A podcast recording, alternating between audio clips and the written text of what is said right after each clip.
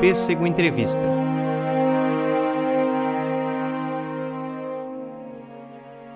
E aí, atômicos e atômicas, esse é mais um Pêssego Podcasts. Eu sou Pedro Gonçalves, estou aqui com o João Daniel Martins, ele que é geógrafo, bacharel e licenciado, fez TCC na área de geotecnologias com suporte ao ensino de geografia, mais realidade virtual e realidade aumentada, mestre em planejamento territorial e desenvolvimento socioambiental, geotecnologias para monitoramento de áreas de riscos e de desastres, ambas pelo DESC, e agora é doutorando em Geografia pela UFSC, Universidade Federal de Santa Catarina, área de concentração, utilização e conservação dos recursos naturais, Geografia em processos educativos, geotecnologia e mídias digitais para educação geográfica.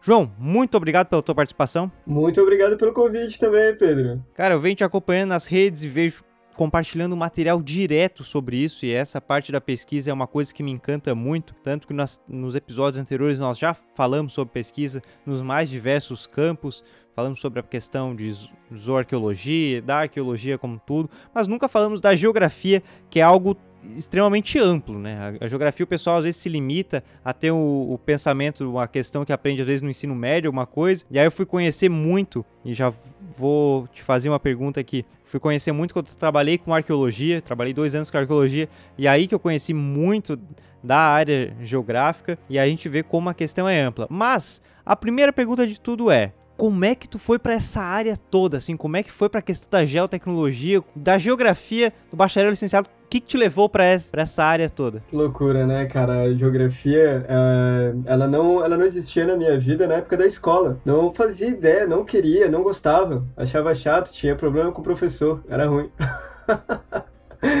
No entanto, eu gostava muito da área da diplomacia, de resolver problema. Resolver problema. Uhum. Era isso que eu gostava, eu ainda gosto muito. Então, eu tentei o vestibular para Relações Internacionais na, na UFSC, e no mesmo ano tentei para Geografia na UDESC, passei num, não passei no outro, aí fui fazer Geografia porque é um dos cursos que geografia, história, ciências sociais, né, antropologia, é aceitos pelo Itamaraty para ser diplomata. Então entrei com isso na cabeça, quero ser diplomata. No entanto, comecei a fazer o curso lá e na época, isso no 2011, tinha dupla habilitação ainda em geografia. Então tu entrava pelo vestibular e tu podia ser bacharel e licenciado. Então tu Tu era obrigado a fazer as disciplinas tanto da área do bacharelado quanto da licenciatura. Obrigado, sem escolha. Se quisesse uhum. ter o título, era isso. Em função dessa obrigação, cara, eu me descobri professor lá dentro. Sou obrigado a mencionar aqui o grupo PET Geografia. O PET é um programa de educação tutorial, existe no Brasil inteiro.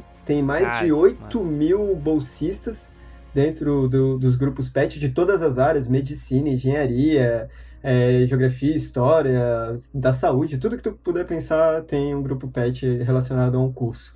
E lá tu tem que fazer a tríade universitária. A tríade uhum. que é o tripé da universidade, que é o porquê a universidade existe, que é fazer atividade de ensino, atividade de pesquisa e atividade de extensão. Então, unindo aí o, a dupla habilitação junto com o grupo PET, me descobri professor, me descobri que, eu, que era isso que eu queria fazer pro resto da minha vida. E a diplomacia, Cara, que massa. em vez de eu fazer ela em algum lugar do mundo, mundo, eu faço ela aqui na minha realidade social, faço com os meus alunos, faço com as pessoas próximas de mim, né? A diplomacia do homem e das mulheres com a natureza, que é o papel da geografia. A gente uhum. compreender o espaço para poder dar alguma resposta para essa sociedade muito louca aí que a gente está construindo todo dia, né?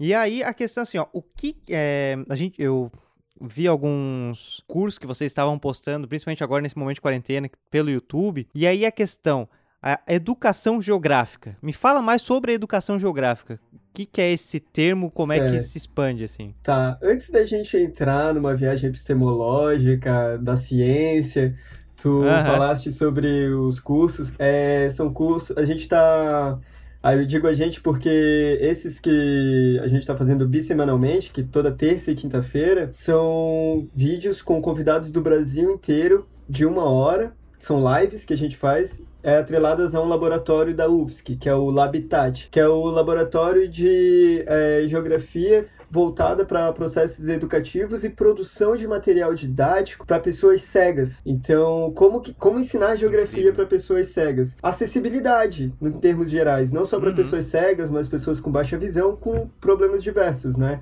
Porque Bom, eu e tu aqui seríamos os ditos normais, assim, a gente tem a nossa visão, Sim. tem a nossa audição, os movimentos motores e tal, mas mesmo assim, eu e tu a gente não tem nada a ver na forma que a gente interpreta o espaço, na forma que a gente interpreta a realidade.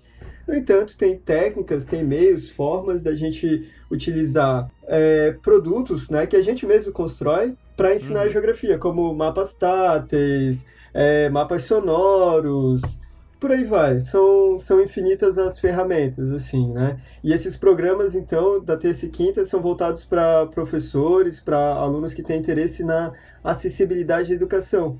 Não só a geográfica, mas Sim. em termos gerais para a escola e universidade, né? O nome do nosso programa lá é Live Tati, chama Live de Live Normal, Live Tati. Sim. E quem coordena é a minha orientadora, a professora Rosemi Nascimento. E toda semana, então, a gente tem esse encontro. Deixa aí o convite, até se um dia tu quiseres participar lá com a gente, vai ser bem interessante, porque Poxa, esse trabalho que tu estás fazendo aqui é comunicação científica. Isso é muito importante para a ciência, principalmente nesse momento de movimento anti-intelectual que a gente está passando agora no Brasil. científico pesado. Né? Exato, né? e, e, isso, cara, a gente só tem a te agradecer por estar tá abrindo essa oportunidade para a ciência no, no Brasil. Obrigado mesmo. Agora, voltando aí a, a episteme da coisa, né? A geografia para responder os nossos problemas sociais. Essa é a, educa a educação geográfica, ela serve para isso, né? A gente tem uma sociedade extremamente complexa, com infinitas relações entre as pessoas, entre as pessoas e o espaço. Então, como é que a gente vai progredir, avançar no tempo da melhor forma possível, né? Porque a gente, é, obrigatoriamente, tem uma dimensão temporal aí que a gente não consegue evitar. O próprio tempo, né? Uhum. Porque as outras dimensões do espaço a gente se desloca se quiser ou não mas o tempo é inevitável. Agora eu preciso voltar no tempo para a gente continuar a nossa conversa.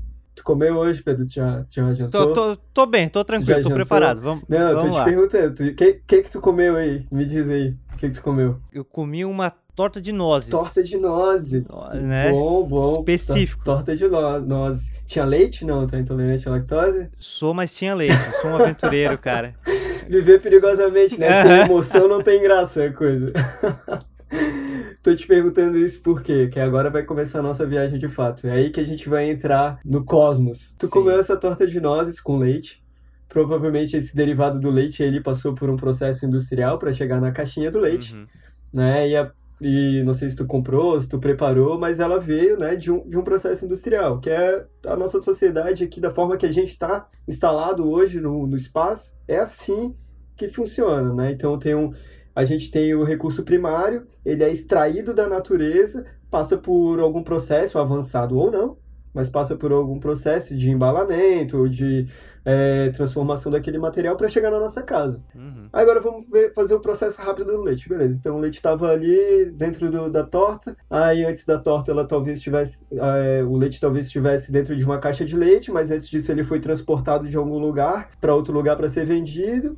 E essa fábrica, essa indústria, eu não sei onde armazena o leite ali, da onde veio esse leite que tu comprou, mas ele veio de uma vaca. E essa vaca, para produzir esse leite, ela precisou de alguma coisa. De alguma Sim. coisa que pode ter sido até, sei lá, resto de outra vaca na ração, sei lá, mato, o que, que ela comeu no pasto, eu não sei. O leite foi extraído e chegou na tua, na tua mesa. Mas esse resto de vaca da ração ou esse esse capim que ela pode ter comido, ele veio de algum lugar. Não surgiu espontaneamente no universo. Não. Mas também sim, tudo bem.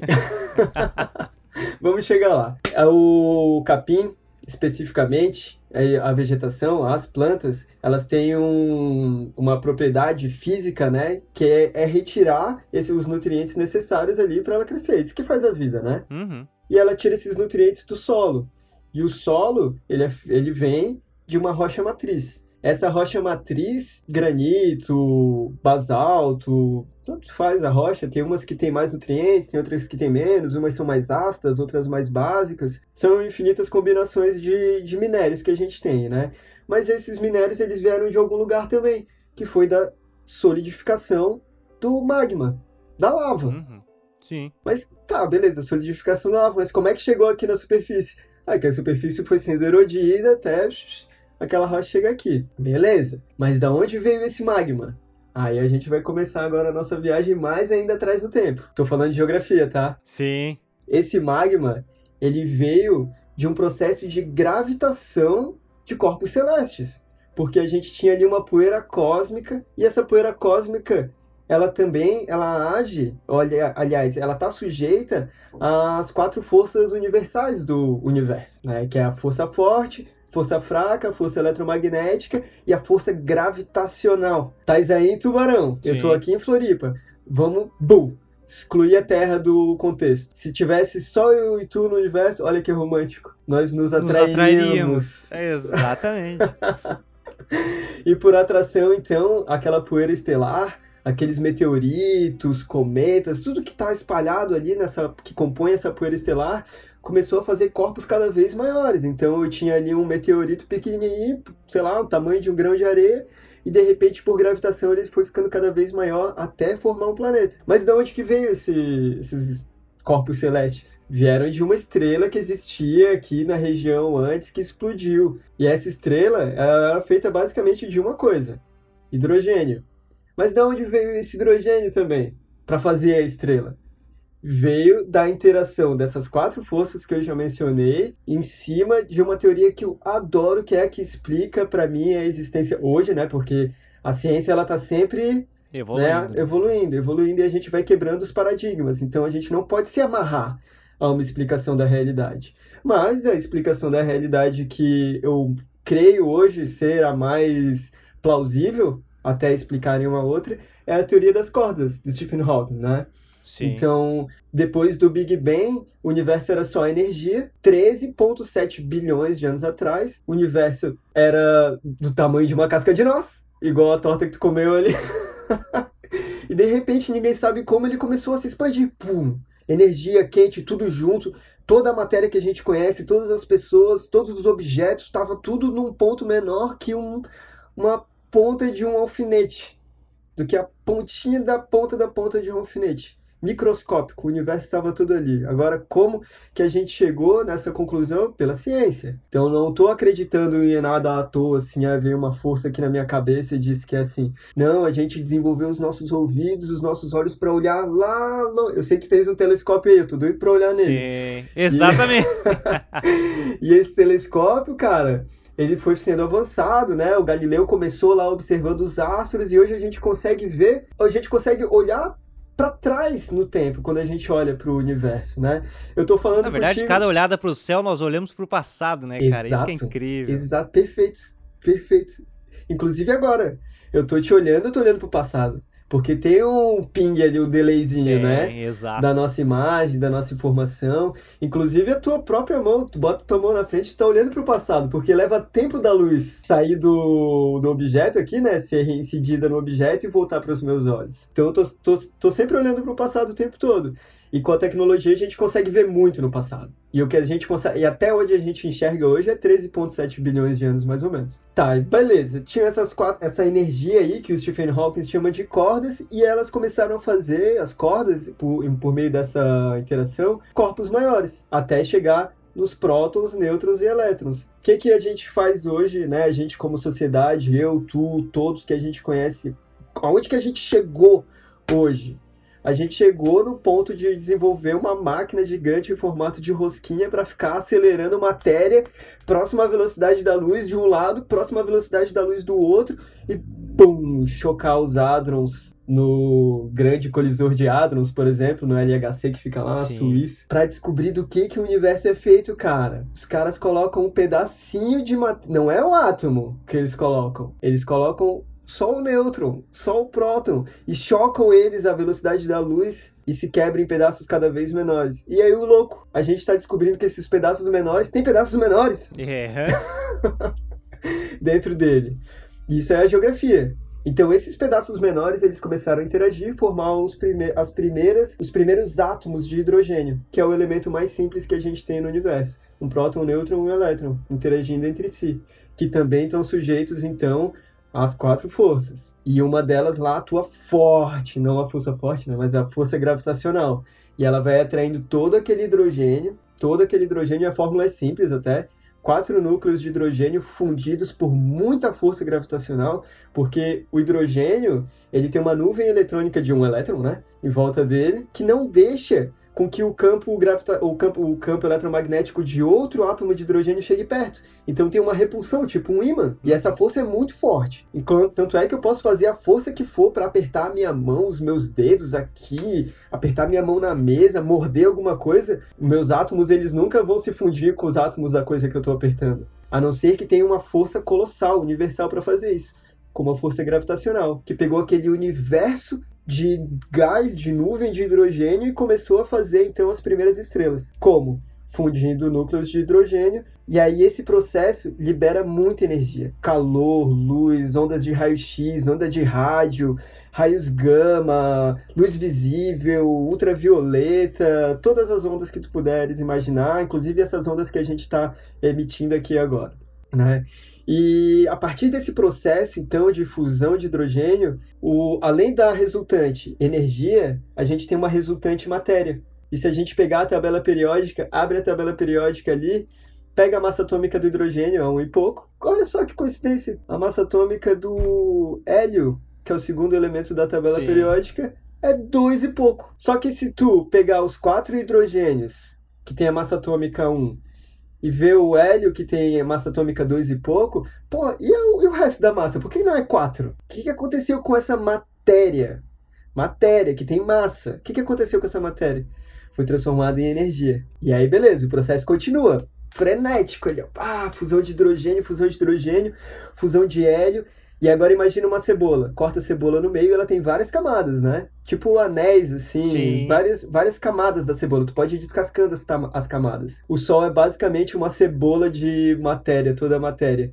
No núcleo, eu tenho o meu reator de gravidade que está fundindo matéria ali, fazendo novos elementos a partir de hidrogênio. Só que chega um ponto que esse, essa energia ela começa a fazer essa, essa, esse fusor de hidrogênio começa a fazer um elemento tão pesado, tão pesado que aquela energia que sustenta a estrela, que faz com que ela não entre em colapso dentro dela mesma, não seja mais o suficiente para aguentar o próprio peso. E aí quando ela começa a fundir o ferro, ela entra em colapso e aí a partir de um segundo, uma coisa muito rápida, ela pode implodir e explodir. E esse processo de explosão vai jogar todos, vai distribuir no universo todos os elementos da tabela periódica que a uhum. gente conhece hoje. E eles espalhados dessa forma continuam, então, agora a gente vai voltar para nossa conversa, continuam agindo e a gravitação está lá. Então começa o, o resto de gás da estrela anterior que sobra, às vezes é tanto que dá origem a uma outra estrela. Olha só. Uhum. E aí dessa outra estrela, a gravitação continua e tipo um vórtice começam a se separar os elementos mais rochosos dos elementos gasosos. Porque os elementos mais rochosos, eles têm mais massa, eles ficam mais próximos das estrelas. E a gente tem Mercúrio, Vênus, Terra e Marte, nossos quatro primeiros planetas rochosos mais próximos do Sol. E os, e os planetas gasosos depois, né, de Júpiter para trás. Beleza. Aí, essa matéria que estava lá exposta no universo, sujeita às condições do universo e se atraiu para formar os planetas, começou a fazer corpos grandes, corpos celestes grandes, como a própria Terra. Como a Lua, né, que se chocou com a Terra milhões, bilhões de anos atrás. A Lua era um pedaço da Terra, tá um pedaço da Terra flutuando ali, gravitando ao redor da Terra, mas ela poderia ser um outro planeta. Só que por acaso acabou se chocando hum. e ficou aí amarrada no nosso campo gravitacional. E aí depois essa matéria ali, aquele magma, agora sim a gente vai falar da Terra que deu origem ao capim, aquele magma ele começa a resfriar. Porque o que, que tem naquele magma? Não tem só minerais e elementos pesados. Tem muitos gases também. Afinal, uhum. tem a tabela periódica toda ali. E qual é o princípio da, da gravitação ali? Então, se eu tenho mais massa, eu vou ter mais atração. Se eu tenho menos massa, eu vou ter menos atração. Então, assim como aconteceu com a formação dos planetas terrosos ali, os planetas rochosos logo é, na, nas bordas aqui, na, nas adjacências do Sol, e ficaram os planetas gasosos para trás, na Terra acontece a mesma coisa. Então, a gente tem a Terra com muita massa, e muitos elementos de densidades diferentes. Então, os elementos mais pesados, eles tendem a ficar lá juntos. E os elementos mais leves, como os gases, eles tendem a escapar para o universo, a ocupar o espaço. Só que a nossa massa, a nossa a massa do nosso planeta, ela é tão grande, tão pesada, tão forte, que esse gás que estava ali trancado dentro do magma, que veio lá da fusão de estrela, cara, fusão de hidrogênio. Aquele gás, aquele elemento da tabela periódica que está preso ali, ele não consegue escapar à gravidade. E aí ele começa a condensar ao redor da Terra e começa a fazer uma camada de nuvens. E essa camada de nuvens ela cai por causa da gravitação, ela puxa de volta esse elemento, porque ele começa a condensar, ele, ele sai como molécula, né? E aí começa a condensar, fica maior e cai. E esse processo de queda, o que, que acontece? Quando ele cai, ele resfria a superfície. E a energia do, de calorífica ali que tinha na superfície, ela é transferida de volta para o gás. Aí o gás, aliás, para o líquido agora, né? Aí o líquido é, se transforma em gás e aí o gás volta de novo para a superfície levando aquela energia que estava na superfície, que estava no magma direto ali.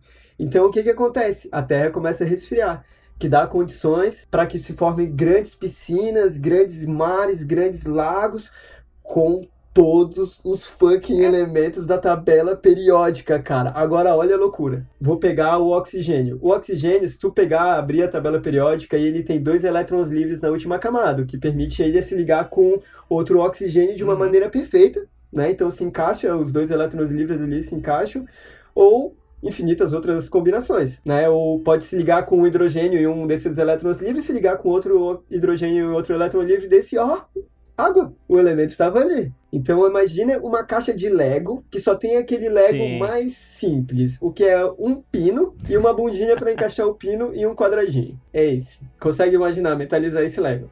E ele é só de um nível, ele não é de dois andares, ele não, é só, ele é o mais fino e ele só tem um pino. Digamos que esse Lego ele tem a, pro, a, propriedade de se ligar lateralmente. Eu não preciso ligar só em cima, não, não, dá, não encaixa só em cima, ele pode se encaixar de um lado. Concorda que com essa peça eu consigo fazer Sim. todas? Se eu tenho um universo só dessa peça, eu consigo fazer todas as peças? Basicamente isso. Então eu tenho um planeta com todas as peças. Só que elas já estão prontas ali. E elas começam a se encaixar, cara. As reações físico-químicas começam a fazer moléculas cada vez mais complexas. Como os hidrocarbonetos que são comuns no espaço. Uhum. Inclusive, se descobre o tempo todo nuvens de hidrocarbonetos que a comunidade científica discute se aquilo ali é petróleo, combustível, alguma coisa do tipo. Uhum. No espaço, hidrocarboneto, carbono, hidrogênio e oxigênio, que é muito comum. E aí o hidrocarboneto ele tem uma outra propriedade que é fazer moléculas mais complexas ainda. E essas moléculas, elas são mini motores. São como se fossem maquininhas, assim. Não é diferente do motor de carro. O que é o motor de carro? É uma máquina para girar um eixo e esse eixo vai girar a roda uhum. para te movimentar, né? Como é que tu faz esse eixo movimentar? Tu acelera, tu acelera com o teu pé, mas esse processo de aceleração não é nada mais nada menos que ingestão, a ingestão de combustível dentro do carro, né? Então acontece uma reação química, que é a oxidação ali do, do combustível, que libera CO2 e água pra gente. Nesse processo de combustão, então, eu expando os pistões e começo a movimentar ali o eixo do meu carro. Esse processo está acontecendo agora, no universo inteiro, enquanto a gente está falando, e em cada uma das nossas células. Em cada uma das nossas células, sem exceção. Está acontecendo isso agora. Então eu tenho uma célula com milhares de motorizinhos de carro, cada um cumprindo a sua função, coordenados juntos. São peças, assim, ó, inconscientes, elas não têm consciência. E essas peças, elas foram peças, né? Essa molécula, ela foi ficando cada vez mais complexa, até formar as primeiras organelas ou aquelas primeiras cianobactérias Sim. que a gente fala na escola. E essas cianobactérias, elas começaram a trocar carga genética entre elas. O que é carga genética? Carga genética é uma cadeia de moléculas são as moléculas que estão perdidas no espaço e se encaixaram ali, tiveram a oportunidade de ficar protegidas por uma membrana, protegidas do mundo exterior. E essas moléculas, então, trocando informação entre elas, começaram a absorver o universo ao seu redor, a se cruzar, trocar informação, a ponto de ir mutando tantas vezes, fazendo tantas combinações diferentes, evoluindo tanto nas suas trocas de informações que ela tá aqui falando sobre ela hoje. A matéria tá aqui discutindo a é própria é lindo, né? existência. Né? Eu acho incrível, cara. Isso é lindo demais, cara. Isso é geografia. Isso é geografia. É... O que, que é gel? Gel vem da terra, grafia vem do grafar. A gente está grafando, escrevendo a terra. Então, a ciência geográfica ela te traz esse olhar para tu aprenderes a ler o universo, a ler o espaço, para que a gente como sociedade perceba que nós somos a coisa toda, toda, toda, toda, toda, toda. Ah, amai-vos uns aos outros, ou como é que dizem os caras lá? É amai o próximo, alguma coisa assim, né? Ah, mas e se o próximo for gay? Não, o próximo, cara, o próximo, todo mundo, é todo mundo igual, exatamente. É todo mundo vem do mesmo. todo, como já dizia, da né? Mesma matéria. Cosmos, somos todos poeiras das estrelas, cara. Somos. Viemos. Isso. Grande Carl, grande Carl Sagan. Viemos todos. Né, é, Exatamente. Isso é incrível. Sabe? É, a geografia, ela mostra pra gente que nós somos um então, o grande problema da geografia hoje, eu acho que é reunir a geografia. Ela tem essa dicotomia, né, geografia Sim. física e humana, mas na verdade é uma coisa só. É a geografia físico-humana. E é, é, eu já ia argumentar exatamente isso. Porque aí, para nós falarmos da questão geográfica, olha só quanto quando, e aí já vem essa distinção que, que se dá, né? Olha só quantas matérias falando de física, da química, tudo, mas tudo para falar de uma coisa só. Exatamente. É, uhum. é, é incrível, e, né? E é o que, o que a gente aprende na pesquisa é justamente isso, né? Porque nós vamos, às vezes, vai num laboratório, isso vai falar com muito mais propriedade, como nós precisamos dos mais diversos campos ali trabalhando junto, agregando um ao outro, e isso que é muito legal. É o que eu falei ali no, no gravei o episódio sobre arqueologia e nós falamos do Gui, que é o nosso amigo em comum, que, que aí nós uhum. íamos lá, eu trabalhando com comunicação, ele na parte da TI e todo mundo agregando na mesma parte da pesquisa. Isso que é. Desenvolvendo a humanidade juntos. Exatamente, cara. Isso é, é muito enriquecedor. Quer falar do SIG agora ou quer puxar um outro assunto antes? Porque, ó. Olha, o assunto é infinito. Se deixar eu falar aqui, vai ser o Joe Rogan daqueles de quatro horas. Assim. Cara, então eu acho que é interessante falar para quem, quem tem interesse na geografia uhum. como é que ela é, de fato, né? É, o que, que é a geografia na universidade? Porque é aquela visão que a gente tem da escola, ah, decorar o país, é, margem de rios. Cara, esquece isso aí. Ninguém é Atlas, existe hoje. Se tu quiser, tu faz uma pesquisa aí, meio segundo, 0,03 segundos, de acordo com o Google, tu tens ali a resposta. Eu acho que o papel da geografia, eu acho não, né? Agora eu tô fazendo doutorado, é. eu penso. o cara não pode falar que eu acho, agora eu penso, tá? Então, eu penso que o papel da geografia, como eu disse antes, é ensinar a gente a ler o espaço por uhum. meio da sensibilidade. É, a gente tem que estar sensível a compreender a natureza e como utilizar os recursos. A, a ciência geográfica ela já tem mais de dois mil anos, né? Mas é, foi com o positivismo que ela virou a ciência moderna que a gente conhece hoje para todas as áreas, inclusive da história, Sim. né? Antropologia, a, a própria arqueologia também, que é a técnica, né? Então, o positivismo ele trouxe para a gente a técnica de tu, tu uh, propõe uma, uma hipótese e aí tu vai usar um método científico para provar que aquela tua hipótese é uhum. verdadeira ou não. Né? Tu pode, sei lá, ter um projeto de pesquisa super mirabolante ali que vai resolver todos os problemas, no final das contas a resposta é que não dá certo. Né? Isso é ciência. Gerou a resposta. O fracasso é, faz parte da ciência. Né? A gente não pode achar que ah, ficar louco porque não está dando certo. Não, o não dar certo faz parte do, do processo. Então, é, vou tentar emendar com o SIG, a geografia, porque a geografia, ela sempre, sempre, sempre, sempre utilizou do que tem mais de, o mais avançado na tecnologia. 30 mil anos atrás, mais ou menos, é quando a gente tem os né, arqueólogo, arqueólogo, os primeiros registros né, em paredes de cavernas, Sim. mais ou menos uns 30 mil, mil anos atrás. Mas o Homo sapiens sapiens, assim, da forma que a gente é, com essa barbinha aqui, dessa forma que a gente se comporta. Se comporta não, né? O comportamento depende da cultura, que é uma outra coisa, mas esse. A física do animal aqui, do, do Homo sapiens, é basicamente a mesma há 300 mil anos. E a gente conviveu com vários Sim, outros exatamente. hominídeos, né? Matamos todos. Mas não sobrou nenhum aí para contar a história, tá só a gente. E a geografia né, trazendo agora de volta a, a questão da pintura na caverna, sempre usou o máximo de uhum. ferramenta para compreender o espaço. Então, o que que tinha de ferramenta lá para a gente registrar aquilo que se via? Tinta, carvão, Exato. sangue de animal, né, e a parede.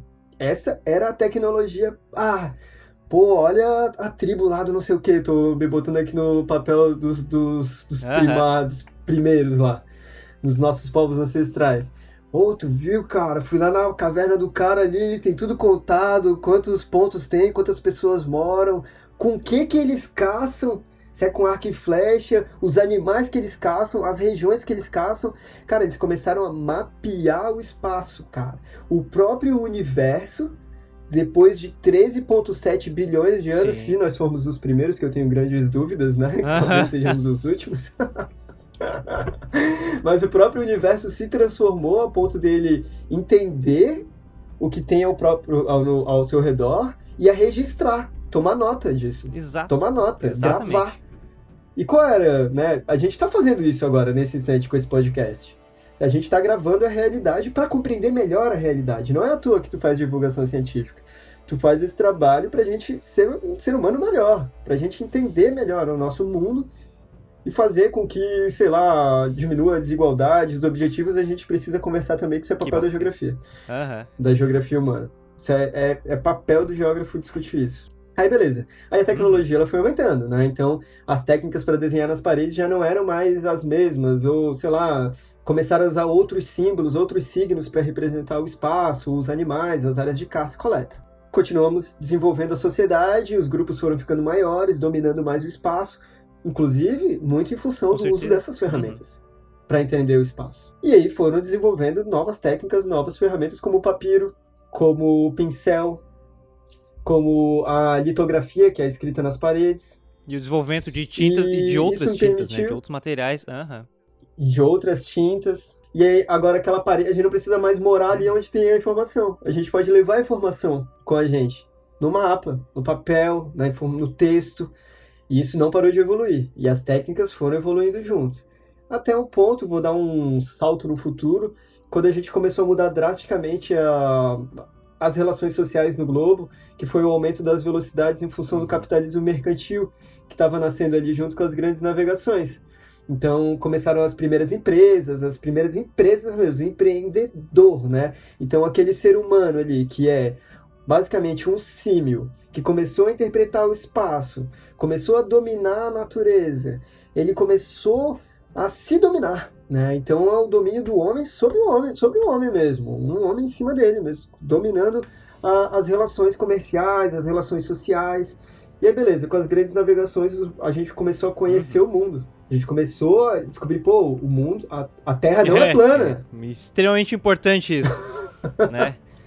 Exato. E tem que ser dito. O barquinho depois da linha do horizonte, ele não caiu. Não é plana. Né? Exato. E a partir disso, a gente foi levando então o, o colonialismo europeu para toda a parte do mundo, o que foi um grande crime, Sim. né? Mas já aconteceu, não dá para voltar no tempo. A gente tem que reconhecer e tem que tomar iniciativas, tomar ações uhum. para reparar os danos não dá, né, para voltar no tempo, mas dá para fazer um amanhã melhor com, com esse conhecimento E aí a importância de dar não só da informação, como deixar gravado, né, como já como a história já vem fazendo, né? Exatamente, cara, porque a história, isso é o clichê que precisa ser dito o tempo todo. História estuda é a história do homem no tempo e a geografia é a história do homem no espaço. E a gente, pô, a gente se uhum. bebeda na história o tempo todo. Não existe geografia sem história. E beleza, essas técnicas elas foram avançando, avançando, avançando, avançando até vou dar mais um pulo aí, mais uns 200 e poucos anos, quase 300 para frente. Revolução Francesa, Beleza, classe burguesa começa a ascender. Classe burguesa começa a ascender, a ter recurso, dinheiro, poder bélico militar, começa a, a construir os bancos para guardar essa riqueza toda. E aí, junto com a sociedade burguesa e junto com a produção, logo na sequência, alguma, quase um século depois, menos de um século depois, vem a Revolução Industrial. Sim. Que também não surgiu do nada. A Revolução Industrial ela veio da necessidade de acúmulo do capital dessas pessoas de carne e osso que nem eu, que nem tu. E essa Revolução Industrial né? A, essa não, a Revolução Industrial, ela aumentou a velocidade da transformação da natureza. Então eu, como ser humano, eu, porque a natureza se transforma o tempo todo. O, sei lá, aquele besouro rola bosta, ele vai lá, fica procurando os restos, né? O que está disponível uhum. ali para rolar a bostinha dele, ele está transformando a natureza. A formiga, quando faz o formigueiro para baixo da terra, está transformando a natureza. O cupim, quando faz aqueles cupizeiros de dois metros de altura, está transformando a natureza. E a gente transforma a natureza com muito mais impacto, porque a gente tem, entre aspas, inteligência é, é para fazer isso, né? Uhum. Aí, de novo, a geografia para ajudar um pouco nessa inteligência. Beleza, se desenvolveu a Revolução Industrial, é, máquina a vapor, superprodução, internacionalização da mercadoria, transformação das relações sociais, o, uma, escravidão, uma, uma escravidão moderna, né? Porque até antes da Revolução Industrial a gente vivia, a gente, no contexto europeu, porque cada sociedade tem as suas características, mas para o contexto histórico centralizado nesse, nessa história hum. europeia que a gente vive até hoje, eu e tu, Sim. a gente é branco, descendente dos caras que vieram, pra, vieram de lá, né? Não vou dizer infelizmente, mas isso aqui é, é um, é um registro, a nossa existência é um registro histórico uhum. desse processo, né?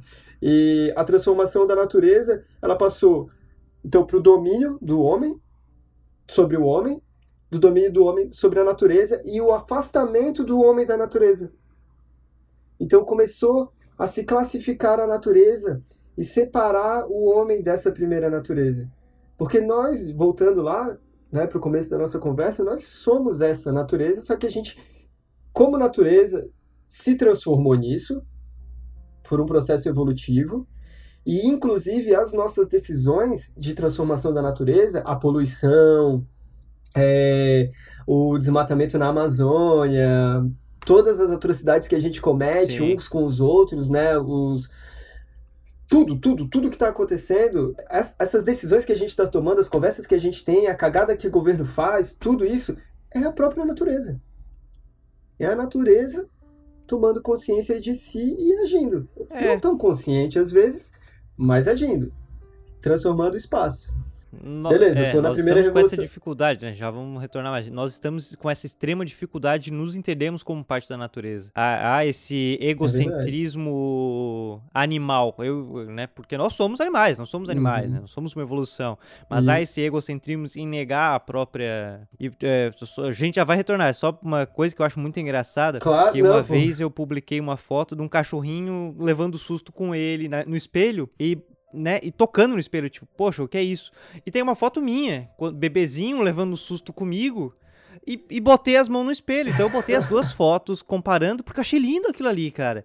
É o animal se vendo, uhum. é, sabe? É no início de uma consciência. Poxa, tu é um Exato. bebê, tu tá, a tua racionalidade, ela tá em desenvolvimento. Eu achei, cara, quando eu publiquei essa uhum. foto, o pessoal cai, não, não se faz isso. Olha, olha o que tu tá fazendo, te comparando um animal. Do, meu Deus. E aí, enfim, deu um, um problemado lá nos comentários. Eu fiquei, poxa, eu postei porque eu achei bonito, sabe? Uhum, Exatamente. A natureza. Mas, enfim, daí vem nesse, uhum. nesse egocentrismo nosso quanto animais. Mas, enfim, retorn retornamos. Exato. ah, não, mas isso é muito pertinente mesmo, porque tem os estágios de. Eh, os, os estágios de, da evolução uhum. intelectual da criança. E até um certo momento Sim. não difere do animal. Do, do cachorro, do gato que leva o susto no espelho, ou do golfinho que se é. reconhece no espelho né? Então ele está num outro estágio evolutivo também. E não longe disso, né? Em outro estágio evolutivo, quando vieram, vieram as revoluções industriais, a tecnologia ela foi se desenvolvendo, aumentando o, o a produção, diminuindo o tempo de produção, aumentando as quantidades de coisas sendo produzidas, até chegar Assim, para mim, obviamente, tem vários grandes momentos, né, de revoluções históricas, assim, que mudaram a humanidade. Eu até recomendo o documentário que é o que botou a, a origem dessa ideia aqui na minha cabeça, que foi o seguinte: o documentário é Os Tanques Mudaram uhum. Alguma Coisa, tem no Netflix. São três ou quatro episódios, ou cinco talvez. Até poucos anos antes da Primeira Guerra Mundial, os caras iam pro campo de batalha, pro, eles iam pro campo de batalha, fisicamente, Sim. com espada, arma, já tinha é. pólvora, né? Então, eles iam se matar lá um de frente pro outro. Cara, com a Primeira Guerra Mundial e esse desenvolvimento tecnológico das máquinas mecânicas, uhum. nada digital, mas da mecânica mesmo, começaram a levar esses soldados para o campo com uma capa de metal e um canhão, cara, em volta. E aí não tinha mais como segurar. Começaram a desenvolver essa tecnologia de guerra e essa tecnologia de guerra, ela gerou para o inimigo a necessidade de desenvolver a tecnologia de guerra para combater. E aí essa tecnologia, ela eventualmente acaba chegando na gente, como uma lâmpada de gás ionizado, como um rádio, cara. Eles tinham rádios dentro dos tanques. O Hitler lá, cara, o babaca colocou um monte de rádio dentro dos tanques de guerra para fazer a Blitzkrieg uhum. e não uhum. dá tempo para os caras responderem nada. Por que, que eles faziam? E um dia pegava não sei quantas dezenas de quilômetros, tudo intercomunicado. Os caras tinham essa tecnologia, os inimigos não tinham. Estavam a cavalo, estavam de, sei lá, mosquetão com baioneta, e era isso. E aí precisava se combater. E aí, então os aliados, né, se juntaram ali, começaram a desenvolver tecnologia a ponto de chegar um cara como o Alan Turing, Sim né, o nosso o pai, pai aí do né? computador, trazer essa nova ferramenta aqui pra gente que tá permitindo essa Exato. conversa, inclusive. Que ela só que é o, tá que, é o que tá movimentando o mundo disso, nessa cara. pandemia, né? O mundo, exato, exato. A tecnologia, a tecnologia. E eu falei da geografia lá no começo que ela sempre utilizou o máximo de tecnologia. Ela sempre utilizou as, uh, nas grandes navegações o astrolábio para fazer os mapas, o, a bússola, o compasso, o lápis, o papel. E hoje ela utiliza o computador. Então, assim como existem os sistemas de informações de gerenciamento de bancos, gerenciamento de dados, gerenciamentos de bancos de dados, a geografia, ela usa os sistemas de informações geográficas para armazenar dados espaciais. Eu preciso falar do Turing porque foi a partir daí que veio uma ideia de um do Roger Tomlinson, que trabalhava no, na década de 50, a partir da década de 60 no Instituto de Terras do Canadá, e o Instituto de Terras do Canadá foi incumbido de um projeto de mapear o país inteiro, Sim. só que o Canadá é grande pra caramba. E naquela época fazia um mapeamento analógico e a pé até os lugares para fazer, ainda não tinham lançado os primeiros satélites. E aí o que que ele fez? Resolveu pegar aquele sistema de informação super recentíssimo e tentar aplicar ele para fazer o CAD.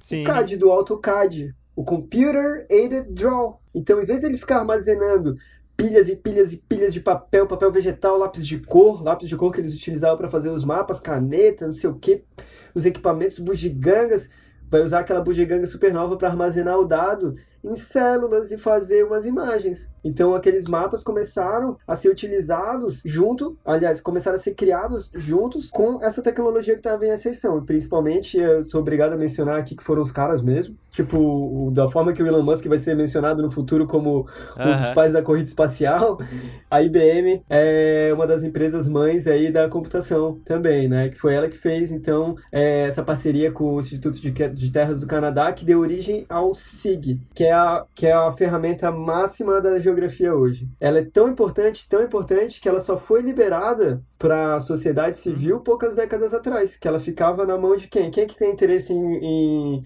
conhecer o espaço, conhecer o território, saber se lá tem um rio que é difícil de atravessar, ou saber se tem minério, saber se tem ouro, saber se tem algum povo ali que é fácil ser dominado. Sim. As forças dominantes, né? Então hoje esse poder está na nossa mão. Vou fazer menção aqui a um software aí que é interessante todo mundo conhecer, pelo menos saber que existe, que é o QGIS. QGIS, QGIS. QGIS. O QGIS, cara, é uma ferramenta robusta de análise espacial, porque a partir dessa ferramenta, tu consegue, é como se fosse um Google Maps, só que ele é muito mais robusto, tu consegue colocar camadas de informação, consegue colocar, por exemplo, uma camada de informação relacionada à fauna. Então, tu sabe que naquela região tem áreas que são frequentadas por uma espécie de animais ali. E pode colocar por cima dessa uma camada de vegetação. Ah, mas aqueles animais, então, eles só frequentam essa área que está relacionada a essa vegetação. Curioso. Essa camada de informação que tu está colocando, ela é um dado. E esse dado, quando tu começa a relacionar ele com outras camadas de informação, tu começa a gerar, então, a informação de fato. Porque, tipo, ah, beleza, tem um, uma camada ali que é a região que aquele animal, a paca, sei uhum. lá, a paca. A paca, ela ocupa aquela, aquela, aquele território da paca. Ele é o território da paca, é a região que a paca é, manifesta a existência dela, o poder. Beleza. Isso é um dado, não é uma informação, isso é um dado. A paca mora ali, isso é um dado. Ali naquela região tem a vegetação do tipo A e tem a vegetação do tipo B e C, mas ela só fica, a PAC ela só fica entre a região B e C. Ah, então eu estou cruzando informações e agora eu começo a gerar informação e essa informação ela vai gerar conhecimento. Não é, não é, não basta eu colocar uma camada de dados em cima de outra camada de dados. Eu preciso interpretar essa camada de dados para gerar o conhecimento para tomar decisão. Ah, então eu preciso proteger aquela, aqueles dois tipos de vegetação necessariamente para a paca continuar existindo ali naquele lugar. Para isso que servem os sistemas de informações geográficas. Eu dei um exemplo do mundo natural, assim, da, da natureza intocada, mas pode ser dentro de uma cidade. Então, eu imagino um, um SimCity. Sim. Então eu tenho o SimCity lá, tô construindo a minha cidade. Beleza, a cidade já tá lá construída, começa a ter um problema de cólera. Então, puta, tá morrendo um monte de gente de cólera. Um monte de gente de cólera. Caraca puta merda, o que, que eu vou fazer? Eu sou o governante e minhas, meus cidadãos estão morrendo tudo. O que, que eu vou fazer? Tem um cara? governante que se importa com as pessoas? E né? se fosse. É. e as pessoas estão morrendo, morrendo, morrendo. Vão, tem que fazer alguma coisa, senão vai morrer todo uhum. mundo. Beleza. O que, que a gente tem disponível? Ah, temos os mapas. Então tá, vamos ver aonde que as pessoas estão morrendo. Vou começar a mapear as casas das pessoas. Ah, na casa da rua X morreram quatro pessoas em duas famílias. Um morreu três e outro morreu um. A rua que passa ali do lado, que é a rua Z, morreu um cara também. Mas lá pro final da rua Z, não. Mais próximo da rua X e Z, no cruzamento ali, tá, morre tá morrendo muita gente. Beleza. O que que tem ali, será que tá causando isso? Ah, vou botar outra camada de dados ali. Ah, vou botar um dado de poços de água, por exemplo. Hum, tem um poço de água super perto ali. Vou lá entrevistar aquelas pessoas. Olha, você, de onde vocês pegam água? A água que vocês consomem aqui, de onde que ela vem? Ah, vem do poço ali. Né? A pessoa responde: Ah, do poço? Beleza. Daí ele vai lá, entrevista os outros moradores e descobre que todo, através dessa entrevista, através desse método uhum. científico de aquisição de dados, ele descobre que todo mundo daquela região pega água daquele mesmo poço. E todo mundo que teve alguém que morreu, as pessoas que estão doentes de cólera, também tomam água daquele poço. Beleza, vamos experimentar fechar aquele poço. Então, aquela, o método científico, eu tinha uma hipótese, eu experimentei através de ferramentas, gerei informação, gerei conhecimento.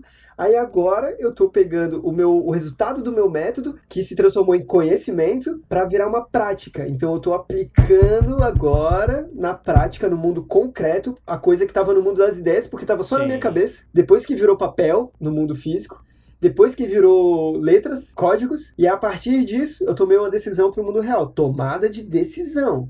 Fechei o poço. Vamos aguardar aí, sei lá, uns seis meses. Reduziu drasticamente caso, os casos de cólera ali naquela região. Pode fechar os poços da cidade toda, agora a água vai ser distribuída, vai ter que sair de uhum. fora. Vai ter que vir de outro lugar, vai ter feche os postos, ninguém mais pega. Isso é um exemplo do uso do SIG. Sabe quando isso aí foi feito, Pedro? Não sei, cara, não sei mesmo. 1850, esse caso é real, aconteceu em Londres, o que eu acabei de falar. E o nome do cara que fez isso era um médico chamado Jon Snow, não do Game of Thrones, né?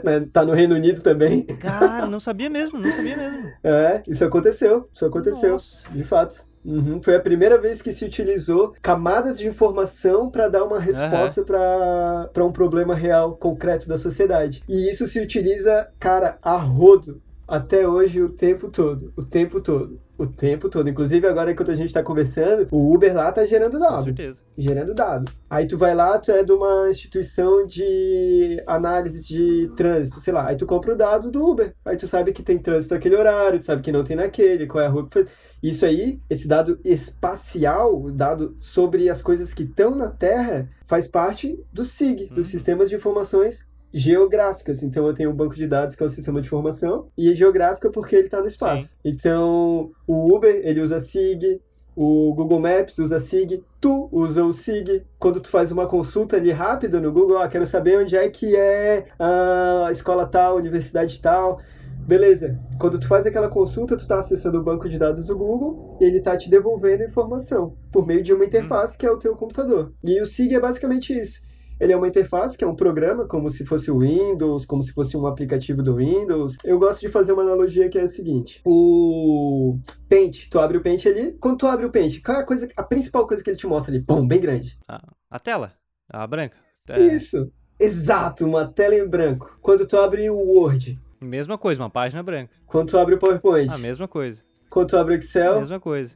Uh, quando tu abre o, sei lá, qualquer programa desses aí de edição, são programas que editam páginas. Uhum em branco. Então o Word ele é um editor de texto, o Paint ele é uma ferramenta de desenho, o PowerPoint ele é um editor de apresentação em cima de uma tela branca, o Excel ele é uma, um editor Planilha, de tabelas, uh -huh. planilhas dentro de uma tela branca. O SIG, ele é um editor de informação espacial em uma tela branca. É basicamente isso. Então agora tu já sabe o que é o SIG. E as ferramentinhas ali que tu falou do pincel e tal, tem todas essas ferramentas no SIG, só que voltadas para análise espacial, uhum. análise das informações, o cruzamento das informações. E, cara, essa tecnologia, ela começou a ser democratizada há pouco tempo, como eu falei, e ela tem que ser ensinada nas escolas, ela tem que ser ensinada para ti, ela tem que ser ensinada para todo mundo. Porque porque agora isso na mais ou menos mil, 1850 na Alemanha também eles começaram a instituir isso tá no ah esqueci a, a, fonte acho que é a professora Raquel não vou me lembrar agora mas o título do livro é da geografia que se da gênese da geografia geografia que se ensina alguma coisa assim daqui a pouco tá. eu lembro Bom, ela traz uma, um dado para a gente que é o seguinte: é, a Alemanha ela começou a instituir o, a educação pública lá no século XIX. Por quê? Porque eles estavam perdendo a guerra para os franceses, que conheciam mais o próprio território deles que, ah, do que os alemães. Uhum. E aí foi obrigado, o ensino obrigatório para o povo conhecer o seu próprio território, o que mais para frente ajudou na unificação da Alemanha, né? Então, esse negócio do movimento nacionalista alemão e tal, tem porque eles se uniram muito rápido e muito forte. E a educação, a educação de base, cara, das crianças, foi o grande estopim para isso, porque eles estavam perdendo para os franceses, que já tinham conhecimento geográfico, tecnológico, mapeamento, super. Ah, e os alemães estavam perdendo porque não sabiam que atrás daquele morro ali estava vindo um exército que eles não esperavam. Uhum saca? E hoje em dia, a gente pode utilizar isso para auxiliar na tomada de, de, decisão do teu bairro, do plano diretor da tua cidade, saber, a tia, tu, Pedro, tu pode ajudar a pessoa, o gestor ali, a colocar a escola no lugar certo. Uhum. Porque tu sabe, através, por exemplo, de um dado gratuito do IBGE, que são os setores censitários do IBGE, que inclusive esse ano era para ter o censo, né? Não sei como é que vai ficar essa questão, porque o censo ele ajuda a gente a conhecer o país. O Instituto Brasileiro de Geografia e Estatística, ele fica coletando dados para gerar informação e conhecimento, e a cada 10 anos ele coleta dados do Brasil inteiro, da casa das pessoas, da realidade, para saber se as pessoas têm um televisor, se ela tem uma geladeira, se ela tem carro, quanto que ela ganha. E essa informação, ela serve para a gente tomar decisão. Então a gente pega essa informação, bota dentro dos sistemas de informações geográficas, cruza, cruza com outras informações, e eu sei que naquele bairro pobre, que tem uma taxa de natalidade altíssima, que ano passado nasceram 40 crianças, vai precisar de uma creche uhum. ali. E aí, é. E aí Ou... tomamos as decisões. Né? Exatamente. É para isso que serve o sistema de informações geográficas. Não, Falei pra caramba, Mas, né? cara, é muito interessante, porque é bem isso. Eu fui conhecer o QGIS, né? SIG. O, o SIG. Uhum. Pra trabalhar na arqueologia, porque nós mapeávamos os sítios e tudo mais, então tínhamos, tínhamos que fazer esse trabalho. E ao mesmo tempo, um, um ex-professor meu, que ami, ah, amigo até hoje, estava fazendo o mestrado dele, e aí também usava para pesquisa dele. E aí a gente entrava nas comunidades de pessoas pessoas das mais diversas áreas debatendo sobre o, o programa e tudo mais. Cara, isso é incrível, é muito, é muito legal. Porque. É uma ferramenta, cara. É uma ferramenta. É igual uma chave uhum. de fenda. Ela serve para alguma coisa.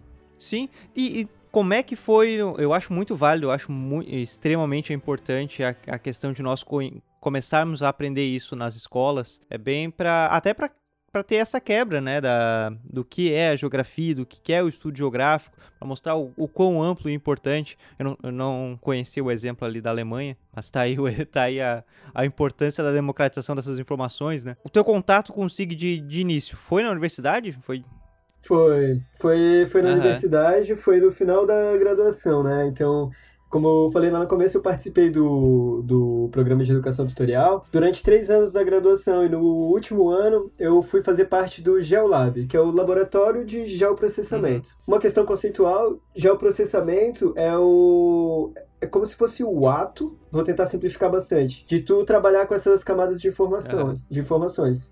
Então, vou lá, pego um, um, uma informação a respeito do relevo. Então, vou ter um 3D ali, o 3D do relevo. Que isso o satélite fica coletando para a gente o tempo todo essas informações de relevo. E essa informação de relevo é, eu preciso tirar dali cursos d'água que eu não enxergo porque estão embaixo da, vegetação. Eu não enxergo que tem um rio uhum. ali. Mas eu posso deduzir que tem um rio ali. Como? Eu utilizo uma técnica de geoprocessamento, que é uma fórmula matemática, basicamente. E aí eu começo a cruzar essas informações e aí eu tenho a maior probabilidade de ter um rio em cada lugar. Então, ah, talvez tenha um rio ali. Aí esse, esse produto do geoprocessamento, ele vai dar o suporte para a pessoa ir lá a campo e conferir, uhum. confirmar que tem o rio mesmo ou não naquela região. Isso é só um sim, exemplo sim. Né, do que é o geoprocessamento. Aí o meu contato lá. Então eu comecei a participar desse do laboratório de geoprocessamento e fui monitor da disciplina de cartografia geral. Legal. Então, daí como eu era obrigado a estudar para poder auxiliar nas aulas, comecei a me interessar demais pelo assunto, comecei a mergulhar de cabeça e hoje eu estou fazendo a divulgação científica dessa ferramenta. Até hoje, de 2014, final de 2014, até hoje eu estou espalhando aí o signo para que todo mundo conheça. E como é que linkou essa, essa questão com a realidade virtual e a realidade aumentada? Ah, isso aí foi pro TCC. Uhum. Então, como, como tinha a dupla habilitação, né? Então, eu, gosto, eu gosto muito da geografia física, né? Eu falei que tem que ficar unido uhum. ali, mas eu gosto muito de estudar os processos, a geografia processual mesmo, que é, são as reações químicas, é, os tipos de erosão, como é que o espaço se molda, né? Inclusive, tem uma disciplina só para estudar o modelado do relevo. Por que, que o morro é assim? Por que, que tem morro aqui? Por que, que é planície aqui? Por que, que tem praia? Que é a gel morfologia, ah. que é o estudo da forma da Terra, né? Então, essa parte eu sou apaixonado, adoro, adoro, adoro muito. E gosto muito da técnica, já gostava muito de tecnologia, né? Sou da, da primeira geração lá do PlayStation 1. Então, de lá pra cá, só fiquei mais interessado pela coisa e queria trazer essa, a robustez uhum. do processamento tecnológico, do processamento de dados para dentro do ensino em geografia. Então, eu vim de uma escola pública, estudei até o segundo ano do, do ensino médio em escola pública, só no terceiro ano que eu fui para a escola particular e senti carência mesmo. Sim. Eu não gostava, como eu falei, não gostava de geografia. Foi na universidade por causa de um outro motivo que eu comecei a gostar e pensei, pô, por que, que eu não gostava? O que que eu gosto e o que que ah, os próximos aos meus, que são os alunos, né, naquele, naquele momento eu era aluno de graduação, e o que que os meus pares se interessam também. Então a gente tinha aquela tecnologia latente da realidade virtual e realidade aumentada. Hum. Tu deve lembrar do salgadinho Cheetos, que tinha um, um QR Code Sim, bem uh -huh. grande atrás, que tu botava na webcam e tu conseguia... Isso é velho, tá? É do começo dos anos 2000. Tu botava o QR Code e tu conseguia ver ali a realidade -huh. aumentada no pacotinho de salgadinho da Elma Chips. E, cara, achei isso aí sensacional. E, pô, imagina pro professor levar um morro inteiro, Cara, uma montanha muito, inteira e conseguir botar em cima da mesa para os alunos uhum. enxergarem ali. E numa escola pública, uma escola que não tem recurso para comprar computador, uma escola que não tem recurso para um data show, uma escola que não tem o recurso financeiro Sim. mesmo. Aí essa ferramenta, né, a minha proposta de TCC é, foi a utilização de softwares de criação de modelos 3D da realidade para aplicação em realidade aumentada. Então, o professor poderia fazer, por exemplo, uma saída de campo, entre aspas, né, porque não vai ser para lugar nenhum, mas uma saída de campo virtual com os alunos, só que os alunos eles não vão ter que ficar olhando a imagem ou tendo que decorar um texto. Eles podem ver a feição geográfica e eles podem entender que aquilo ali é um talude, que aquilo é uma encosta, que aquilo ali é um curso d'água, aquela é uma duna, Aquele ali é um tipo específico de vegetação, aquele outro, porque ele viu, e ele viu em 3D, ele aprendeu. Ele aprendeu não, ele pode aprender, né? Que quanto a presunção minha aqui. Mas torna, a, a, questão da interatividade, ela torna o, o, ensino muito mais funcional, né? Ela consegue é... prender a atenção. É mesmo. Interatividade. Essa é a grande questão, tu interagir com a coisa. Porque a gente ainda vive uma educação medieval, inclusive na universidade, que é a escola, vem da escolástica, né? Todo mundo sentado um atrás do outro e hoje é uma organização quase militar, é. né? Então aquelas escolas que parecem mais hospitais e cadeias, um sentado atrás do outro. Desde criança tu vai lá, levanta a mão, ah, o chato da sala lá vai encher o saco de novo, fazer perguntas. A gente é desestimulado desde criança a, a aprender. É. Aí agora, se tu tem um dispositivo pessoal teu, que todo mundo tem um celular e não precisa de muito poder de processamento para usar a realidade aumentada, nem muito espaço no, no celular. Mas o professor, ele, o professor sim, ele precisa ter um computador razoável. Sei lá, na geração de hoje seria interessante ele ter um Ryzen 3, uhum. por exemplo, hoje, 2020, né, é, junho de 2020 um Ryzen 3 com uma placa de vídeo aí, pelo menos de uns 2 GB de, de, de, vídeo, memória de vídeo. Isso o professor tem que ter, não, não dá para fugir disso. Ou a escola. Porque se a escola tiver um computador desse que para o Estado não custa nada, cara, é troco, aí sim consegue se produzir esse conteúdo de realidade aumentada e realidade virtual. Uhum. Já está disponível, tem vários modelos que eu fiz ao longo do, dos últimos anos. Está tá disponível numa plataforma que chama Sketchfab, tipo o SketchUp. Sim do Google, só que FAB no final. E essa é uma plataforma que hospeda modelos 3D do mundo inteiro gratuito. Cara, então, se tu quiseres criar os teus bonecos uhum. 3D, modelo 3D, em vez de comprar aquele action figure super não sei o que, tu pode imprimir o teu e deixar exposto, ou baixar desse site, que tem um monte de modelo grátis, assim, pra, pra baixar. E aí tá. Daí uni as ferramentas, né, porque eu não inventei nada, era um TCC, uhum. só juntei as ferramentas e disse, existe essa possibilidade.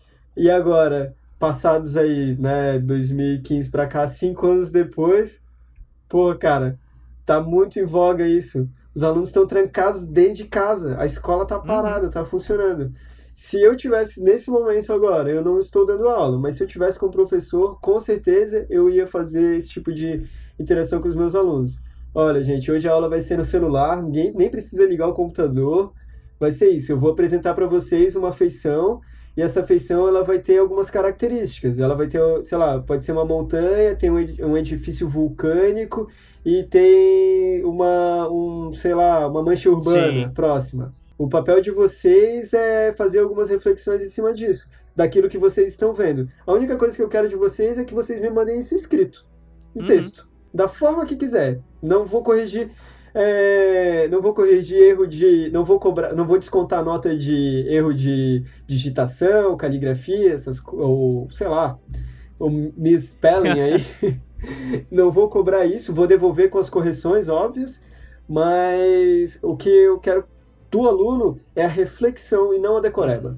Porque tu decorar um conteúdo agora, cara, tu vai chegar no momento que tu vai precisar dele no vestibular, por exemplo, ou até numa conversa que nem essa que a gente está tendo, numa entrevista de emprego. Beleza, tu decorou a parada, mas quando tu precisar, cara, ó, bom, é. brancão. E não só isso, cabeça. e é engraçado, não, não. A questão do decorar é basta uma modificação de uma sequência do, da forma que tu pergunta, parece que deu, perdeu, perdeu, perdi a resposta. Exatamente. Exatamente, porque o decorar é processual, é A para B. É A para B, só que entre A para B tem o A 0,00000 Exato.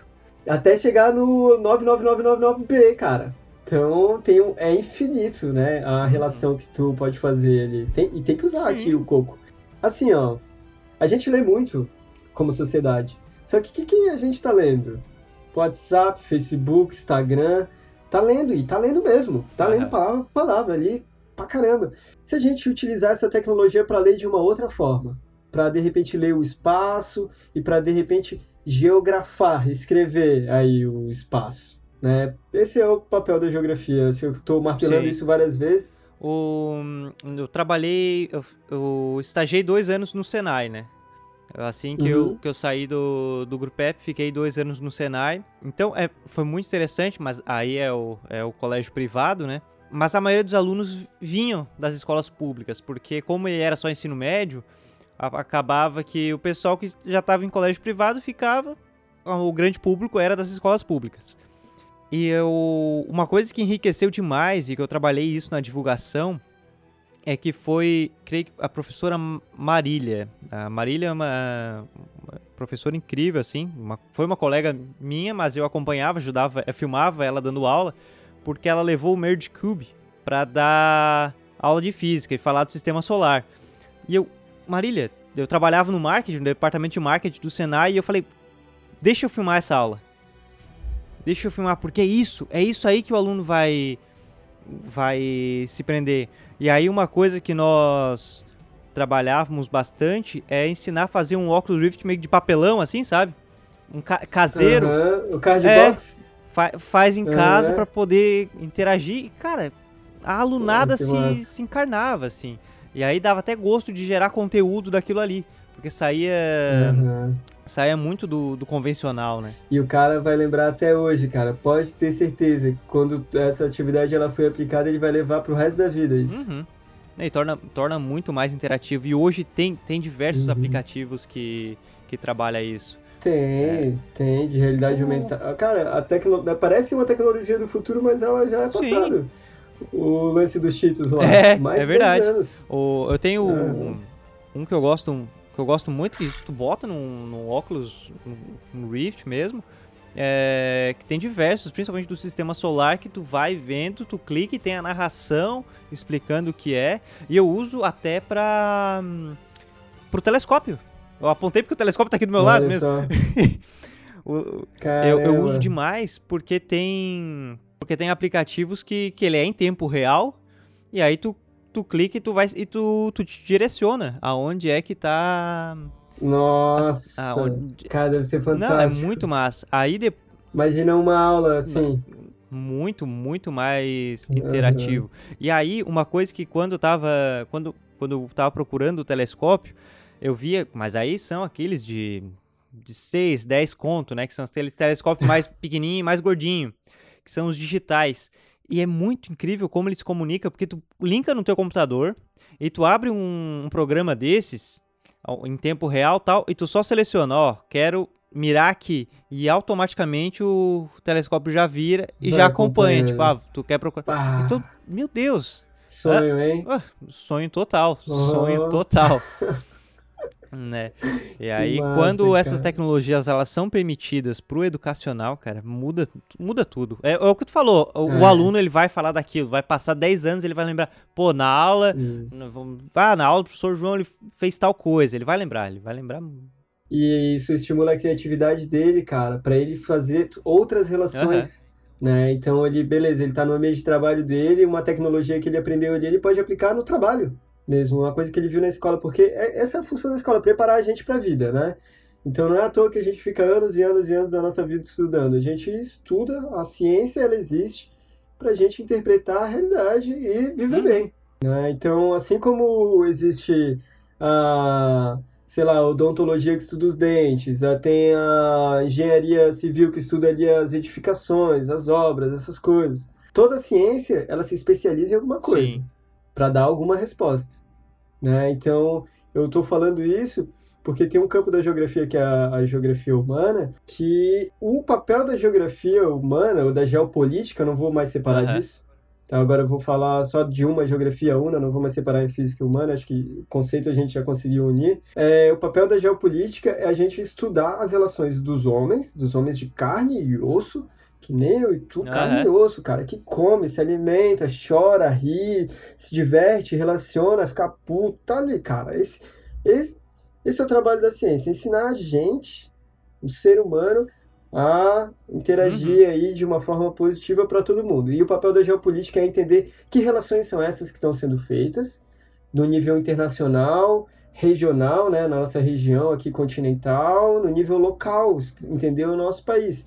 Então a gente, cara, quando o cara chega e fala assim, ó, eu sou cientista político, eu estou estudando isso, acho que a gente não é a minha área geopolítica especificamente, né? Não é, não é, eu, João, não estudo a geopolítica, não, não é onde eu invisto o meu tempo ali, mas faz parte da geografia entender que as relações geopolíticas estão acontecendo e a gente tem que dar ouvidos para quem só estuda aquilo.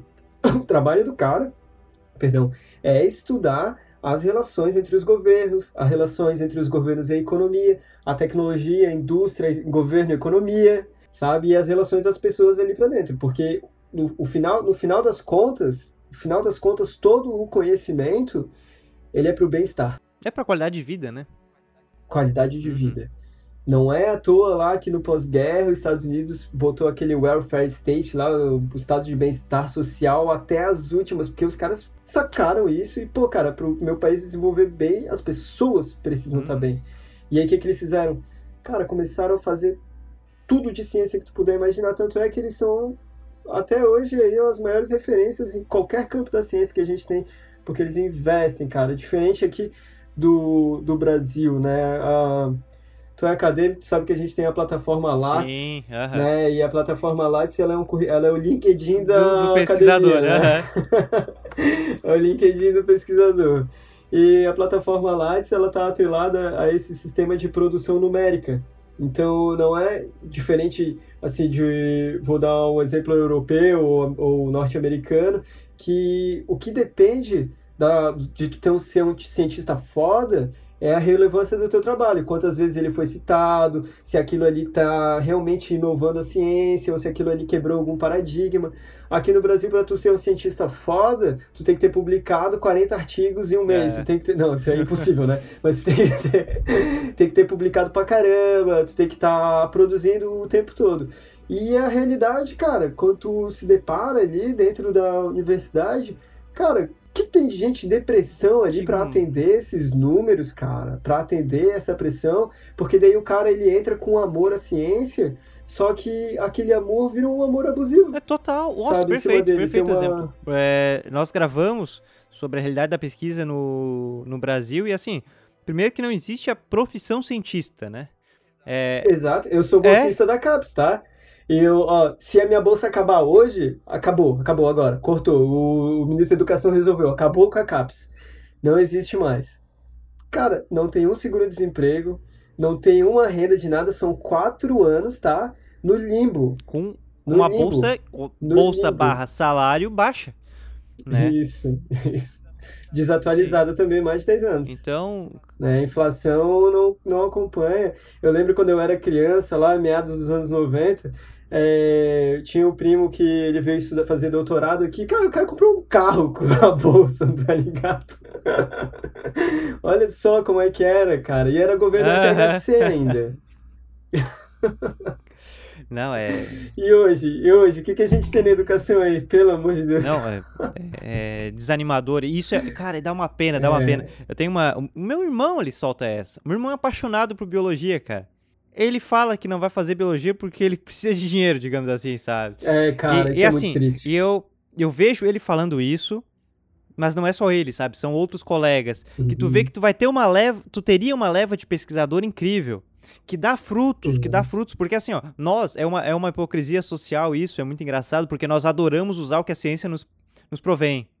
Exatamente. Mas a gente não quer investir na ciência, Exatamente. cara. Exatamente. Isso. Aí tu vai lá olhar o telefone do ministro da Educação, ele usa o iPhone XR, uh -huh. não sei o que, cara. Da onde veio isso? Ah, caiu um meteoro tá, bom, com o é. iPhone? Não, cara, isso aí, oh, pode ter certeza que um asiático ficou muito tempo sentado num livro estudando. Pra, pra articular. E é muito engraçado que o argumento é sempre na questão econômica, né? É o, é, é o método econômico para que foi, não, porque eu tenho meu iPhone por causa disso, disso. Cara, antes do método econômico isso. de venda do teu aparelho, tem uma pesquisa científica para isso. Sabe? Isso, e tem toda a relação da produção, Com certeza. cara. Porque o aparelho ali, ele, ele não é um aparelho, ah, oh, mouse e tal.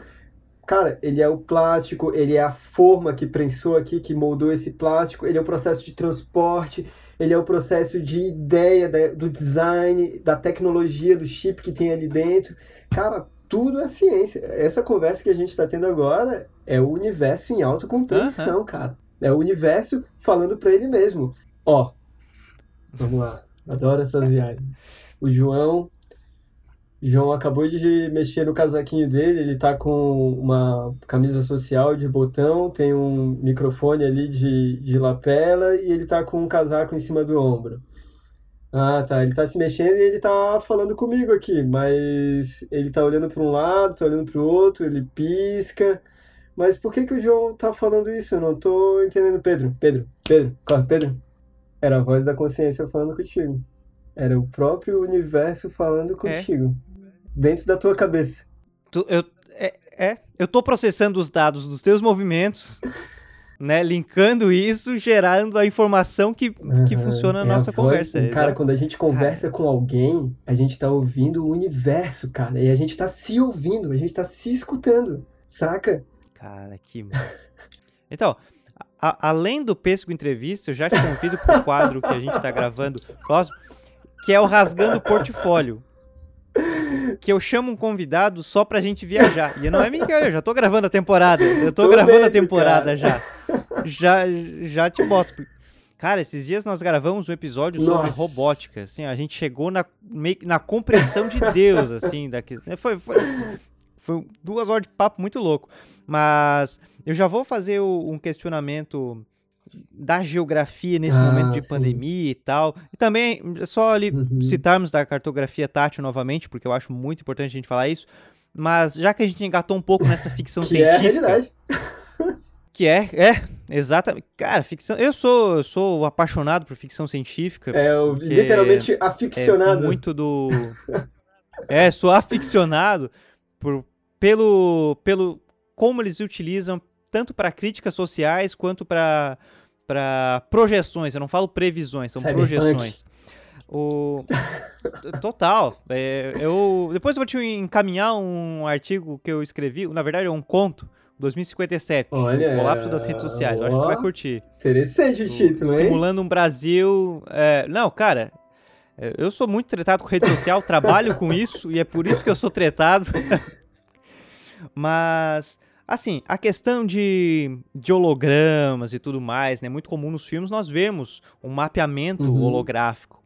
Nessa, e isso já linka com, com o SIG, Sim. que nós comentamos ali, né? Porque são as informações nós estamos muito longe disso, como, como é que como é que é a ficção científica e a nossa realidade Porra, atual? Essa pergunta aí é a que eu, pô, eu fiquei esperando a minha vida inteira por essa pergunta, cara. Sim, cara, a gente já tá vivendo isso tá? Só que não vai ser daquele jeito do Avatar ali, que eles têm uma sala de comando Sim. que fica todo mundo vendo ao mesmo tempo ali o 3D em cima da mesa. Não, assim, se eu entrasse na sala de comando ali do Avatar hoje, entrou eu e tu ali, ô, oh, sou eu e o Pedro aqui, nós somos do, da Terra, a gente quer ver aqui como é que funciona, a gente ia ver só uma mesa vazia, sem nada.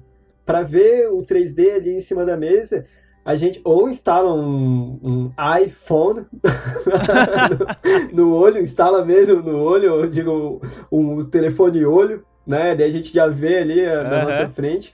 Ou então a gente usa o um dispositivo, como foi aquela tentativa falida lá do Google, o Google Glass.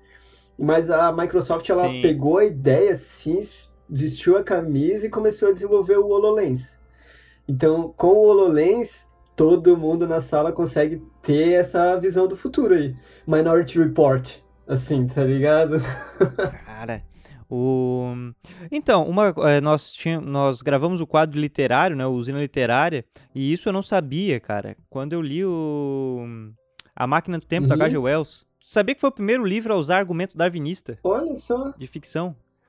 Porque ele era ele era orientando na universidade do Charles Huxley, o Charles amigo do Darwin. Huxley, pai Darwin... do Aldous Huxley, não é? Que escreveu é? É, Céu e Inferno, As Portas da Percepção, e inclusive, desculpa te cortar, mas isso precisa ser dito. Não? Pô, taca a ficha. O Aldous Huxley, ele fez uma experiência nesse livro, o Céu, Inferno e as Portas da Percepção, né? São dois livros que fazem um livro só, são dois, duas partes. E ele fez uma experiência com mescalina, que é o peyote. É uma, uma, uma planta lá psicoativa, né? Então ele começou a ter vários uhum. devaneios, várias viagens, assim. E numa dessas viagens que ele traz no livro, que é, que é o que eu preciso falar, que é assim, que as ciências... Isso 1960 e blocos, eu acho Uh, inclusive, as Portas da Percepção, a propósito, mais um parênteses dentro do parênteses, deu origem àquela banda que eu adoro pra caralho, que é o The Doors, cara. The Doors, vem das Portas que é da bom demais, né, cara? cara? Vem daí o título da banda. Beleza. Uh, o Aldous Huxley diz, né, o filho do biólogo, na, em Portas da Percepção, uh -huh. que as, 60, as ciências humanas elas estão cheias de pessoas que estão estudando as ciências humanas, mas que saem de lá sem humanidade nenhuma. Caramba, bom. Será? Bom demais, parece hein? que é hoje isso. Aham. Uhum. Cara, muito bom. Desculpa, te cortei assim de uma maneira tão não, deselegante. Porra, eu, não, não, mas foi pô, muito bom, não. Eu realmente é, não sabia Não é Ipsis Litris, tem. E eu vou ler o livro. é melhor, obviamente, né? Vou, uhum. vou, vou ler. O... Não, e aí foi o primeiro, porque daí ele era orientando Charles Huxley. O Darwin ele estava fazendo a pesquisa dele ainda, não tinha publicado, e então era informação Nossa. em primeira mão. E ele começou a. Cara, eu vou começar a escrever como que vai ser um ser no futuro, baseado numa, numa evolução né, do animal, uma questão evolucionista, e aí ele escreve A Máquina do Tempo, tanto que ele vai lá pro ano 800 e poucos mil, extremamente hipérbole, uhum. um hiperbólico, mas aí, e todos os seres que ele cita lá têm um porquê deles serem baseados numa evolução. E foi e ele fala do emburrecimento cara. da sociedade também, né? Total, porque assim, é, na verdade viram seres idílicos, né? Eu acho, eu acho incrível essa, essa crítica. Como que aí viram bichinhos pequeninhos, frágeis, que se alimentam de frutas, não falam, porque foi o ápice tecnológico do ser humano, onde a gente não precisou fazer esforço, não precisou falar, não precisou nada. A gente ficou um ser fraquinho, frágil, total. Exato. E é o que está acontecendo, né? Exato. Eu acho que até 800 e poucos mil foi algo exagero do né? exagero, é para não errar mesmo. é, eu acho que não, não vai ter nem ser humano lá. E... Mas olha só, uma um questionamento antes de voltar pra parte. Já lê Duna? Não, de quem é? É do hum, Franz Herbert. É, do que Frank Herbert. Cara, é um calhamaço, é uma bíblia, assim, né, questão da ficção científica gigantesca. Até tem um filme dos anos 80 que eu acho bacana, só que não conseguiu trans, transmitir tudo, né? Porque, assim, realmente, cara, agora eles vão adaptar, acho que vai ter que usar dois filmes para fazer o primeiro livro. São seis livros uhum. gigantes, é, grossões, sobre... É, é no ano tá. 10 mil e poucos, né? O, existe uma família meio que imperial, assim, um feudalismo uhum. no universo, e existe o planeta Duna, que é um deserto total. Tatooine. Mas lá tem uma planta, cara. é, lá tem uma plantinha. E essa planta, quando tu consome, tu fica com a tua pálpebra toda azul, ela que te permite fazer as viagens interestelares. O é peiote? essa substância. Ou seja, exatamente. Ou seja, se tu tem essa substância, tu domina. Então, enquanto tem o rei ali, tem as outras famílias reais, o duque, isso, isso, isso tudo que querem né, querem essa esse ter o domínio desse planeta para essa questão. Então tem tem um, o personagem principal ali que ele vai tem toda uma questão diplomática, toda uma certo. questão diplomática que ele vai para esse planeta uhum. de propósito. Ele sabe que vão ter golpistas que vão tentar matar ou falar que ele está roubando, enquanto tem outros que estão fazendo toda a questão criminosa, mas estão guardando essa substância, enfim, tem toda uma. Cara, a geopolítica, assim, do livro é incrível, é incrível mesmo. Porém, o detalhamento do, do deserto, daquele planeta, é muito rico. Uhum. Ele, ele, é, ele é extremamente enriquecedor como ele detalha o funcionamento não só dos animais e tudo mais, porque tem um povo que vive debaixo, assim, vive em umas cavernas nesse planeta. É, né, até sofrem preconceito e tudo mais porque é um povo que viveu da escassez da água, né, e tudo mais. E lá eles ele rola uma revolta, rola uma uma, uma guerra civil, digamos assim, porque uhum. eles são o povo daquele planeta, né? Sim. Enfim, tem todo esse, todo esse arco, eu tô no primeiro livro ainda, é, é, é lindo, Pô, é lindo. Não, tá... cara, é, é incrível. Anotadíssimo é. já. Duna. A, Duna, não, é, é, de, uma, de uma importância histórica na ficção científica Nossa. genial. E aí eu fui ver por que, que ele escreveu esse livro, cara. Olha, olha uhum. só que, que uhum. maravilha. Uns anos atrás, no, isso tu vai, né, que tu vai, pro, talvez saiba até melhor que eu, tinha um país chamado Irã, uhum. né, com, com, seu, com a sua ditadura e tudo mais, pisando no petróleo né, pisando no petróleo. E aí, um outro país que adora ensinar democracia, junto, falou com, os amigos europeus: Ô pessoal, uhum. olha só, se a gente se unir, a gente consegue ensinar democracia para aquele país. E tá precisando. É, tá precisando. Então vamos lá, né? Vamos lá. Enquanto esse pessoal começou uma guerra por causa do petróleo, estava tendo a guerra civil interna por causa da ditadura, o, o povo iraniano pistola com tudo que sofria lá dentro. Então foi um país, o país se enfraqueceu de forma interna e isso afetou a guerra, que, guerra pro petróleo tem até hoje lá, Sim, né? Sim, é, inclusive a, a, Arábia Saudita, né, da família Saudi, que ajudou inclusive os caras nisso. Sim. Então ele vendo esse momento histórico, ele criou esse livro, cara, essa ficção que, que hoje tu vai ver lista de, de, de quais livros têm importância histórica na ficção científica, uhum. ele tá nos, nos tops, assim. Ele fez seis calhamaços para referenciar a guerra pelo petróleo utilizando essa ficção. E tudo começou porque ele era um, estuda é, ele era um estudante na questão, um pesquisador na área de desertos. Uma revista científica pediu para ele fazer um artigo sobre desertos. Ele uhum. nunca entregou esse artigo, cara. Caramba! Aham. Uhum. Aí agora o artigo dele tem 40 mil páginas. Basicamente. E aí, enfim, ficou um livro brilhante a questão, tanto a guerra política, por usar o Irã como referência. Uhum. E aí, depois que tu entende por que, que ele detalha tão bem o planeta. O ecossistema do planeta, porque ele estudava deserto, era o que ele entendia. Uhum. Cara, eu te, eu te recomendo demais. Recomendo Muito demais. Tá anotado aqui. Valeu, Pedro. Pô, obrigado. Tem uma coisa do livro que é incrível, né? É, tava conversando outro dia com um amigo do RPG. Uhum. RPG, pra quem não conhece, é igual o RPG de computador, só que é na mesa. É, Homer, mas viciado. E o que a leitura faz com a gente, que é muito massa, cara, que é a mesma coisa que o RPG faz, é porque o RPG, cara, por que, que é tão incrível? Por que, que a gente joga o RPG? O gráfico do computador é muito bom, cara, mas do RPG é o melhor que tem, porque ele roda na tua cabeça. Uhum. A imaginação aí só vai além, né? E aí o livro, assim como tu falou, muito bem detalhado, tu, tu realmente tu visualiza, né? A coisa se mergulha dentro da realidade. Fiquei bem interessado pelo Duna, super interessante, bacana, obrigado pela Não, não, e tem vários, vários artigos falando sobre o livro, é, qual a importância dele, enfim, cara, é, vale a pena, vale a pena mesmo. Muito massa, muito massa. Mas voltando ali para o que para o que falávamos, né?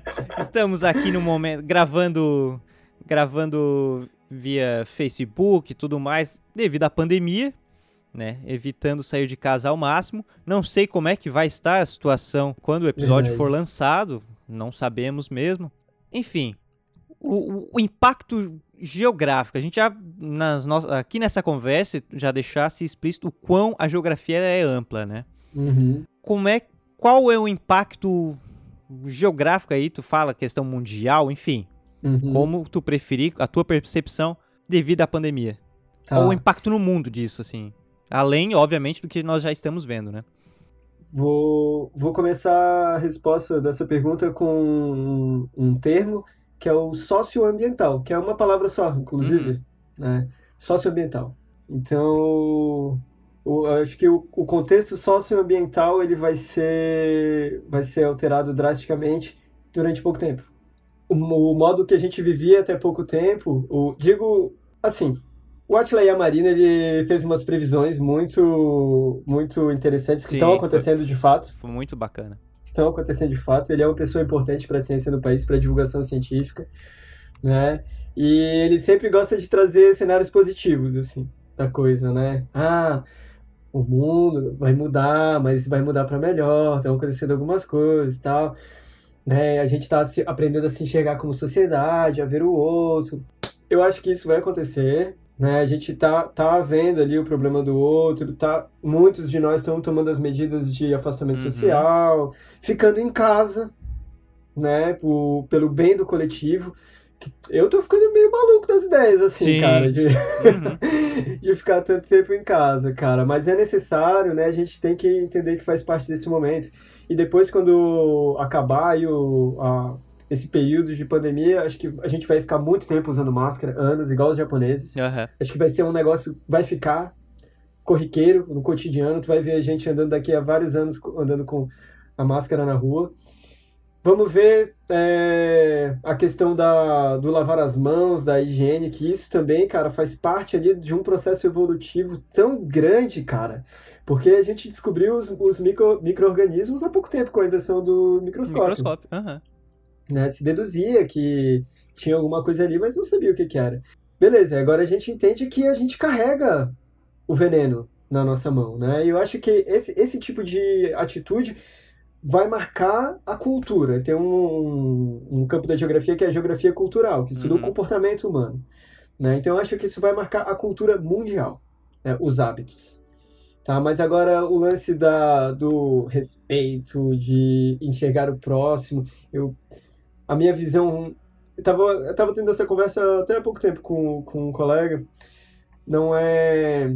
Colega da geografia, não é ser pessimista na coisa, ser realista mesmo. Eu acho que é, a gente vai voltar pro que era antes daqui a pouco. Eu não, é, não te duvido. Eu tenho tá, essa, essa visão também. Tem uma coisa que também no que está acontecendo paralelamente à pandemia, mas não está se dando agora tá, né, se dando bastante atenção, que são as contradições sociais. E isso está mudando o mundo, sim. Isso está mudando a geografia da Terra, a produção do espaço, né? Que as nossas relações humanas, como eu falei antes, elas produzem espaço. A gente está mudando o espaço, moldando o espaço uhum. conforme a nossa vontade. O Milton Santos, que é o maior geógrafo do, do Brasil, ele junto com o Aziz Absaber, já, já são falecidos os dois. O Milton Santos ele traz um conceito que é a rugosidade. Então, as nossas relações sociais como sociedade, elas marcam o espaço e elas deixam cicatrizes no espaço. Como, por exemplo, um prédio de dois andares, como, por exemplo, uma via asfaltada, uhum. como, por exemplo, é, tu vai, sei lá, tu vai lá para Minas Gerais, tu vai visitar Ouro Preto, e aí tem aquelas, os monumentos históricos, aquele calçamento, aquilo ali é tombado, patrimônio mundial, né? patrimônio é, cultural da humanidade. Aquilo ali está congelado no tempo. Aquilo é uma rugosidade de um momento do tempo, de um momento histórico, que foi uhum. aquele bem curtinho na história da humanidade. E a gente está deixando, está marcando agora a cidade, está marcando o espaço com essa cicatriz, deixando essas rugosidades. Assim como mais deixaram pirâmides, assim como os povos andinos deixaram a, a vários resquícios, assim uhum. assim como os egípcios deixaram as pirâmides, né? Então, essa transformação da sociedade, eu acho que o poder de quem toma a decisão para transformar a sociedade dessa forma tende a ser difundido. Porque tá aqui, ó. É assim hoje, ó. Inclusive aqui nessa conversa, tá? Tudo que a gente fala, tudo que a gente faz, toda essa imagem aqui tá indo pra rede, cara. E não. Eu, eu vou até fazer uma brincadeira aqui. Isso vai ser ouvido. É? É, mas é verdade. Sabe? É verdade. E não é, e não é ouvido, assim, eu tô dizendo pelo, só pelos teus, teus espectadores do podcast, mas pelo sistema, né? Então, como é que a gente pega, sei lá, uma célula terrorista? Cara, simples. Bota o algoritmo lá para ficar escutando conversa e pegar a palavra-chave. Tum, uhum. tum, tum, tum, tum, tum, tum, tum. Tá, o cara usou essa palavra aqui não sei quantas vezes. Cara, ele é um potencial perigo aí para a sociedade. É isso que o robô faz. E para ele não tem sentimento, não tem emoção, não tem nada. É direto, ponto. Pá.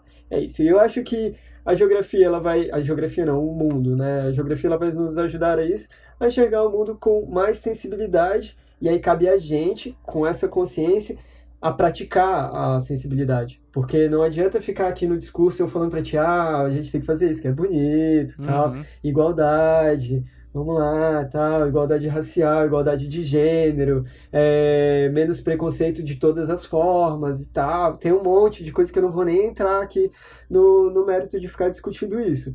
Mas a gente tem que praticar essa empatia. Né? Então, quando a gente passa a ter esse conhecimento, a gente tem a obrigação, a obrigação de, como universo em autocompreensão, fazer o melhor com esse conhecimento que a gente tem. Que é, cara, super clichê também. Mas é um clichê que não se fala. É importante, né? É, é um amor, cara. É um amor mesmo. E não é só o meu amor por ti, Pedro, por estar tá fazendo isso, mas é o meu amor pelo universo.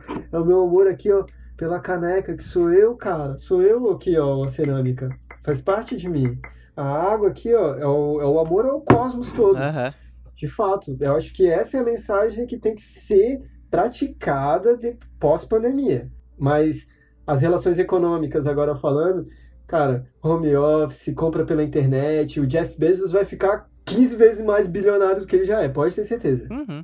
Porque as trocas de mercadorias agora. Quanta gente que nunca comprou na internet começou a comprar na internet? Demais, cara. Demais. Desde quando começou a quarentena aí, eu, eu comprei um, um mouse, um teclado pela internet e esperei chegar na minha casa sem fazer nada, sabe? Nem peguei no dinheiro, não vi, eu, eu tive, ah, beleza, meu, meu, eu comprei porque meu mouse quebrou. Eu tinha um mouse da Microsoft, eu preciso falar isso, cara. Parabéns, Microsoft. Cara, eu fiquei 14 anos com o mesmo mouse, cara. Pô, é guerreirinho, hein? Caralho, Viveu 14 anos. Até no talo. Porra, produção foda. Fecha aí o parênteses. é porque foi incrível isso. Mas a motivação que levou a comprar o produto, né? Foi a necessidade. E quanta necessidade diferente que tem aí. E aí, beleza, a gente tem esses algoritmos que ficam escutando o que a gente está falando para oferecer produtos, ficam vendo o nosso comportamento para oferecer produtos. Então, esse sistema pós-pandemia ele só tende a ficar cada vez mais avançado e classificar cada vez mais as pessoas. Então, eu sei que daqui a pouco, eu tenho certeza, Pedro, disso que eu tô te falando, eu vou printar, vou te mandar isso aí em forma de imagem, que daqui a pouco, pela necessidade que eu tenho hoje, em função de, de fazer esses vídeos, entrevistas, sei o quê, o algoritmo vai me oferecer o um microfone igual esse teu aí, ó. Vai, vai aparecer vários microfones. Daqui a pouco, uhum. talvez hoje, talvez é. hoje. E, eu, e, uma coisa muito interessante, eu, tava, eu conversei com. Entrevistei um colega meu, ele é ilustrador cyberpunk. Ele faz diversos Olha trabalhos para Europa e tal. Aqui de Tubarão, cara. A gente chegou uma parte do conversa que a gente falou sobre algoritmo, que às vezes vai te mostrar algo que tu não falou. Tu não soltou assim, porque realmente, quando a gente fala, tá capturando tudo. Teu celular tá, uhum. ah, tá uhum. desligado. Não tá desligado, não, cara. Tá, tá gravando Exato. ali. Mas ele vai aparecer, apresentar alguma coisa que tu nem falou. Mas por quê? Porque há tanto tempo tu falou do teu colchão e nunca mais falou de colchão. Mas o algoritmo ele já sabe que, opa, peraí, o João falou há tanto tempo de colchão. A tá vida útil, a vida útil é tal, tal, tal, tal, tal. Ele reclamou de dor nas costas. Isso, isso, aí ele vai linkando que daqui a pouco aparece. Tu vai pensar em colchão, tu não vai falar nada e vai falar, ó, oh, João, veja essa promoção de colchões. E cara, olha só, olha, eu pensei nisso ontem. E esse Tudo, preço cara. é irresistível. Eu preciso comprar agora. Aham. Uhum. Exatamente. Né, e, e assim vai funcionando. Isso aí, cara, sabe onde entra essa informação? No SIG. É. Exato. Porque, ó, eu tinha um amigo que trabalhava no, na Caixa e como é que eles faziam para saber aonde eles iam botar a nova agência. Eles iam, eles utilizavam os setores censitários do IBGE, que é a informação espacial ali da, da consulta que eles fazem nas, na casa das pessoas. Beleza, isso é um tipo de informação. Uhum. Mas ela me dava mais ou menos ali uma precisão de onde seria interessante eu instalar fisicamente a agência. Ah. O que, que eles faziam? Usavam a conta de luz, o dado da conta de luz. Então eles colocavam as agências onde a conta de luz das pessoas era mais alta. Ah, cara, puxa. Isso é SIG. Aham. Muito bom. mais uma aplicação aí da coisa, uhum. que é infinita mesmo. Inclusive, está se utilizando muito agora para fazer o mapeamento do Covid no mundo, né? Imagina. Ó, aqueles mapas interativos que tu vê, ah, vai ficando mais vermelhinho onde tem, vai trocando. Isso aí, a base dele é o SIG o QGIS, provavelmente, uhum. ou ArcGIS, né, que é o, a versão paga aí. É, o QGIS ele é código aberto, né? Isso, open source, exatamente. Tu, se tiver uma ideia aí, quiser desenvolver, manda lá para eles que eles fazem. Que massa. Aham.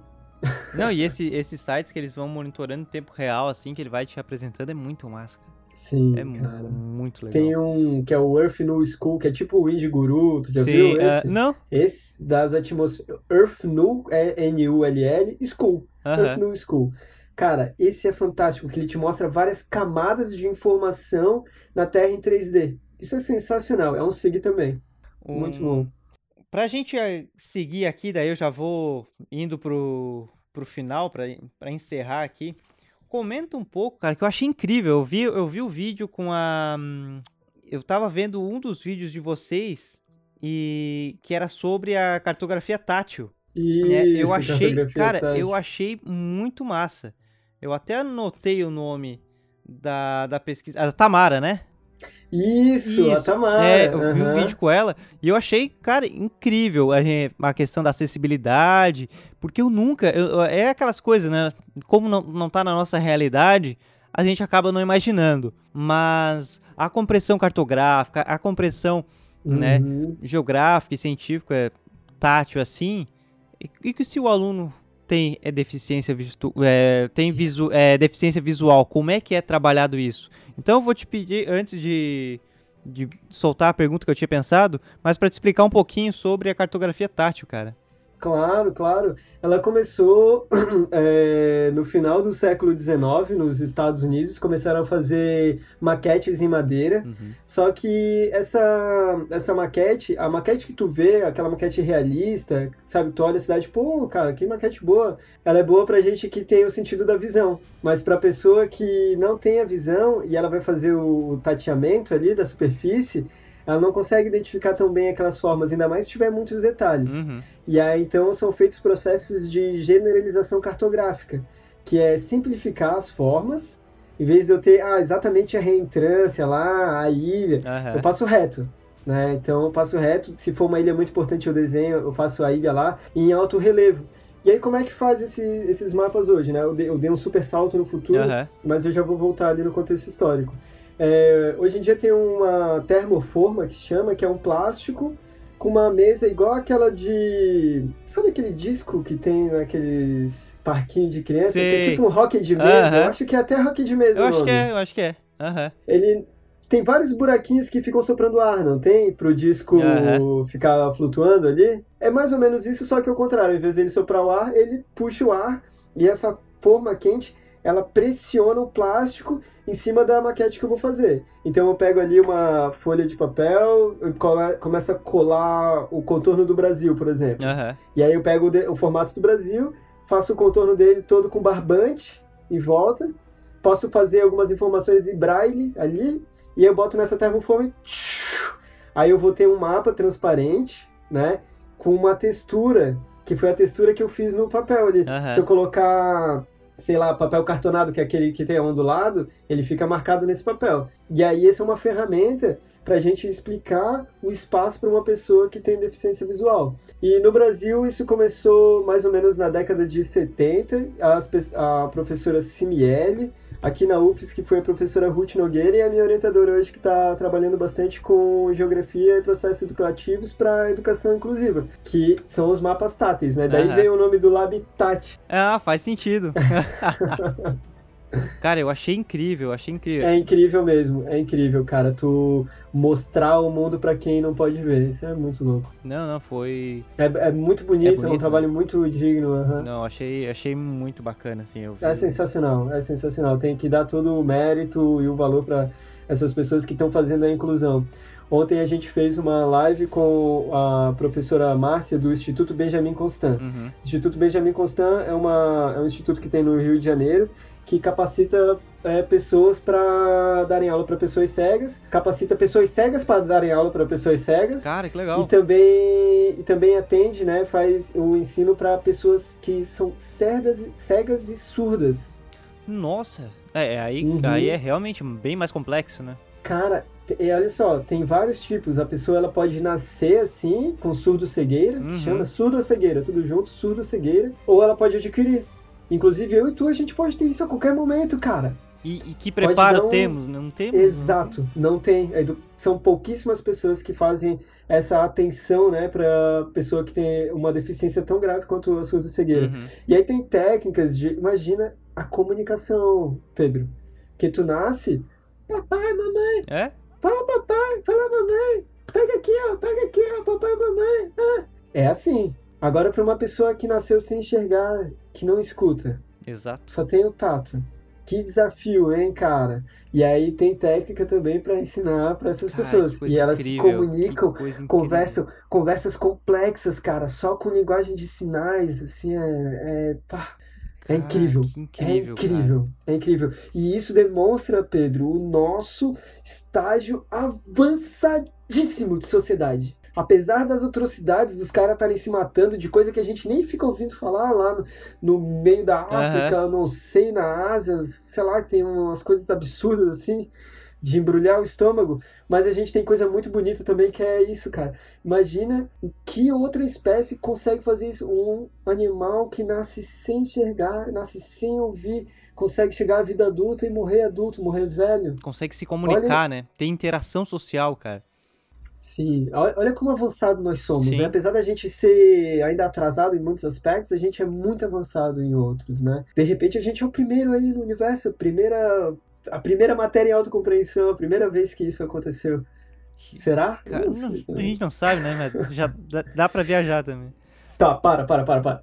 Desculpa, tem que falar isso. Fala. É, tá tão louco esse momento que a gente tá vivendo agora, agora 2020, uhum. primeiro semestre de 2020 que o Pentágono, a Agência de Inteligência de Defesa dos Estados Unidos, confirmou que os vídeos de UFO, de OVNIs, são verdadeiros. Pois é, cara! Eu vi isso aí, eu fiquei, cara. E ninguém deu bola. E ninguém deu bola.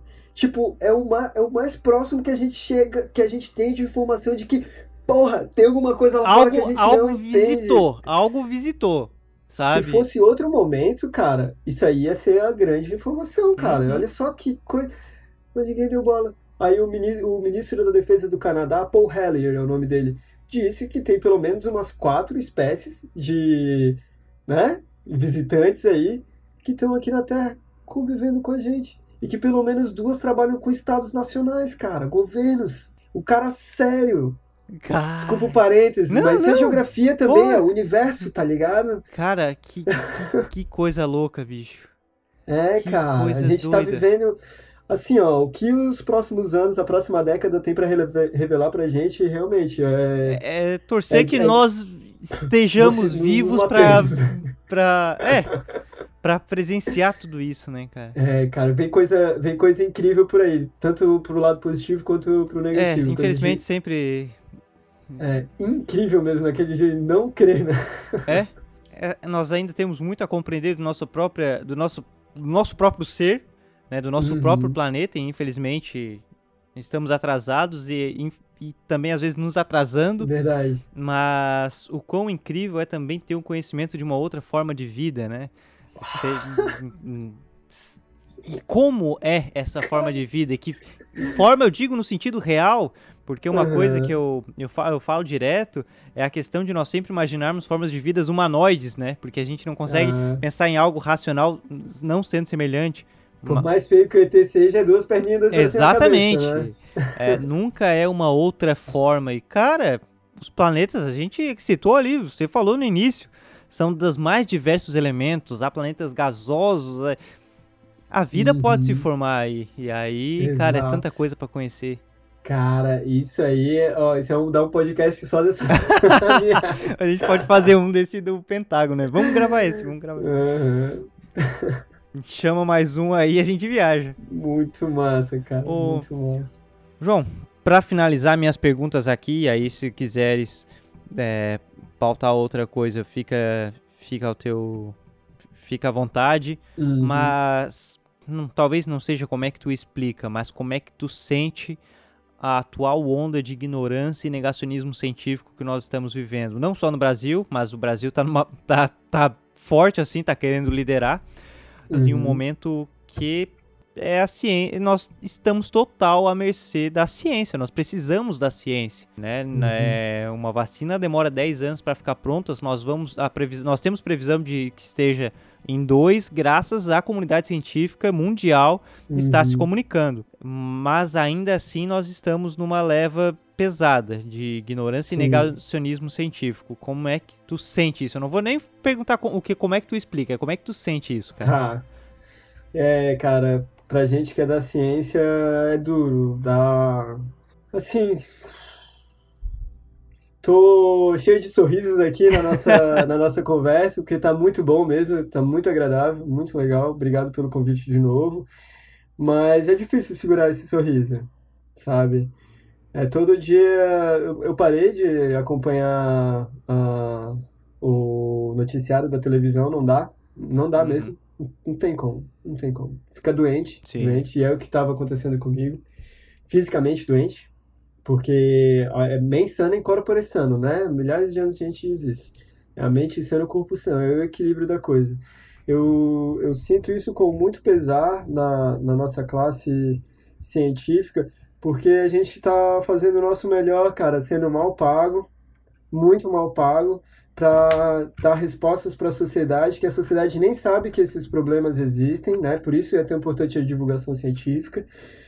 E Sim, cara. Ainda não chorei por causa disso. Uhum. Não, ainda, né? Digo ainda, não, porque pode ser que esse momento chegue, mas eu tô muito infeliz em relação a, ao momento de, vou usar tuas palavras aí, de obscurantismo científico, assim, né? E a gente sabe que isso é um projeto que está sendo aplicado, não, não é à toa, sabe? Não, esse emborrecimento, ele é proposital, e ele segue uma cartilha, cara, de emburrecimento da população para o controle, para o domínio uhum. do espaço, dos recursos. Dos recursos. Dos recursos é, madeira, como acontece na Amazônia, uhum. minério, como acontece na Amazônia, extração de areia, como tem aí no sul também, bastante, carvão. Bastante. Tal. Então, nada, tudo que tem recurso, cara, tem disputa. Né? E essa disputa, ela já perdeu o controle, ela não tá na mão de uma pessoa. Ah, tem aquele grupo de três pessoas que dominam o mundo, tal. Não, cara, não tá, não é, não são mais três pessoas. É eu aqui no meu lado fazendo uma compra de um teclado. E esse teclado aqui, ele vai precisar de um elemento químico ali que tá na jazida não sei aonde. Tá, beleza, mas esse sou eu que tô precisando do teclado. Só que aí tem mais 100 mil pessoas que precisam desse teclado. A empresa que está fazendo os teclados ali, ela tá feliz da vida, ela quer vender os teclados. Mas para vender os teclados, ela precisa tirar o recurso.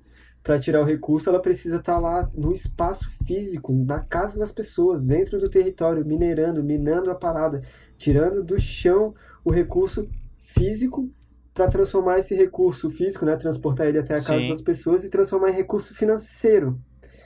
E aí essa acumulação do capital, cara, que é o que me preocupa, porque o que que, o que, que faz sentido aqui na vida?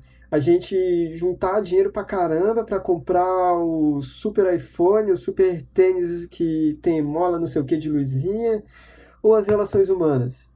As prioridades, né? Quais são? Quais são as nossas prioridades como seres humanos aqui? É ter objeto?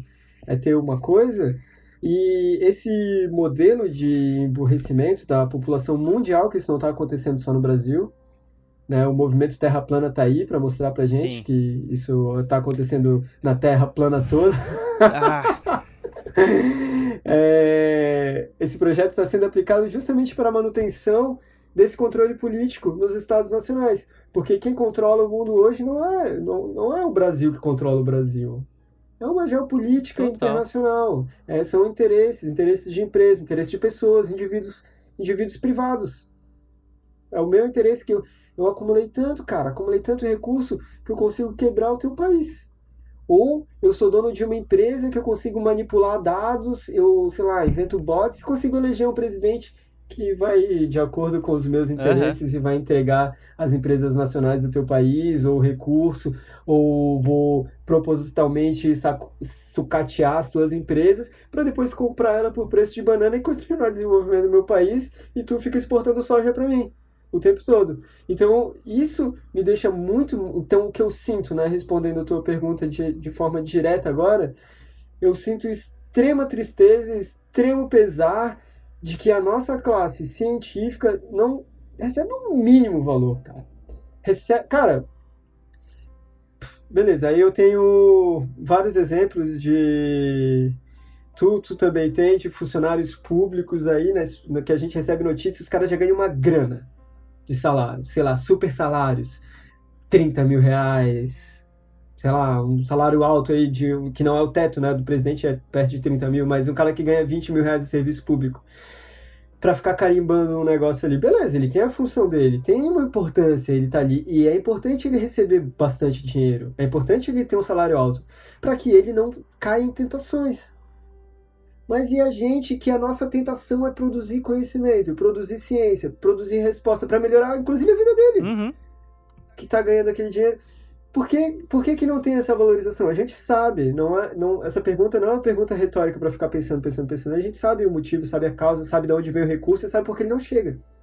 A resposta está dada. Mas aí cabe a gente praticar o amor pela sociedade, pela ciência, para poder ajudar na tomada de decisão e então direcionar esse recurso para que a sociedade toda viva bem. Já, eu sei que a gente já está meio caminhando para o final, assim, de para fechar essa pergunta especificamente, eu ficaria tranquilo quando a gente conseguisse acabar com a miséria. Perfeito. A miséria. Uhum. Quando o conhecimento científico ele for utilizado para acabar com a miséria. Eu não estou falando em desigualdade, tá? Porque a desigualdade ela sempre vai existir. Vamos ver, vamos dizer assim, eu e tu, a gente vive num estado assistencialista ganhamos 600 reais por mês, eu e tu. O Estado dá pra gente. Uhum. Todo mês. 600 pila por mês, 600 pila por mês. Fica, fica, fica, fica. 600 pila por mês. Tá caindo na conta, direto.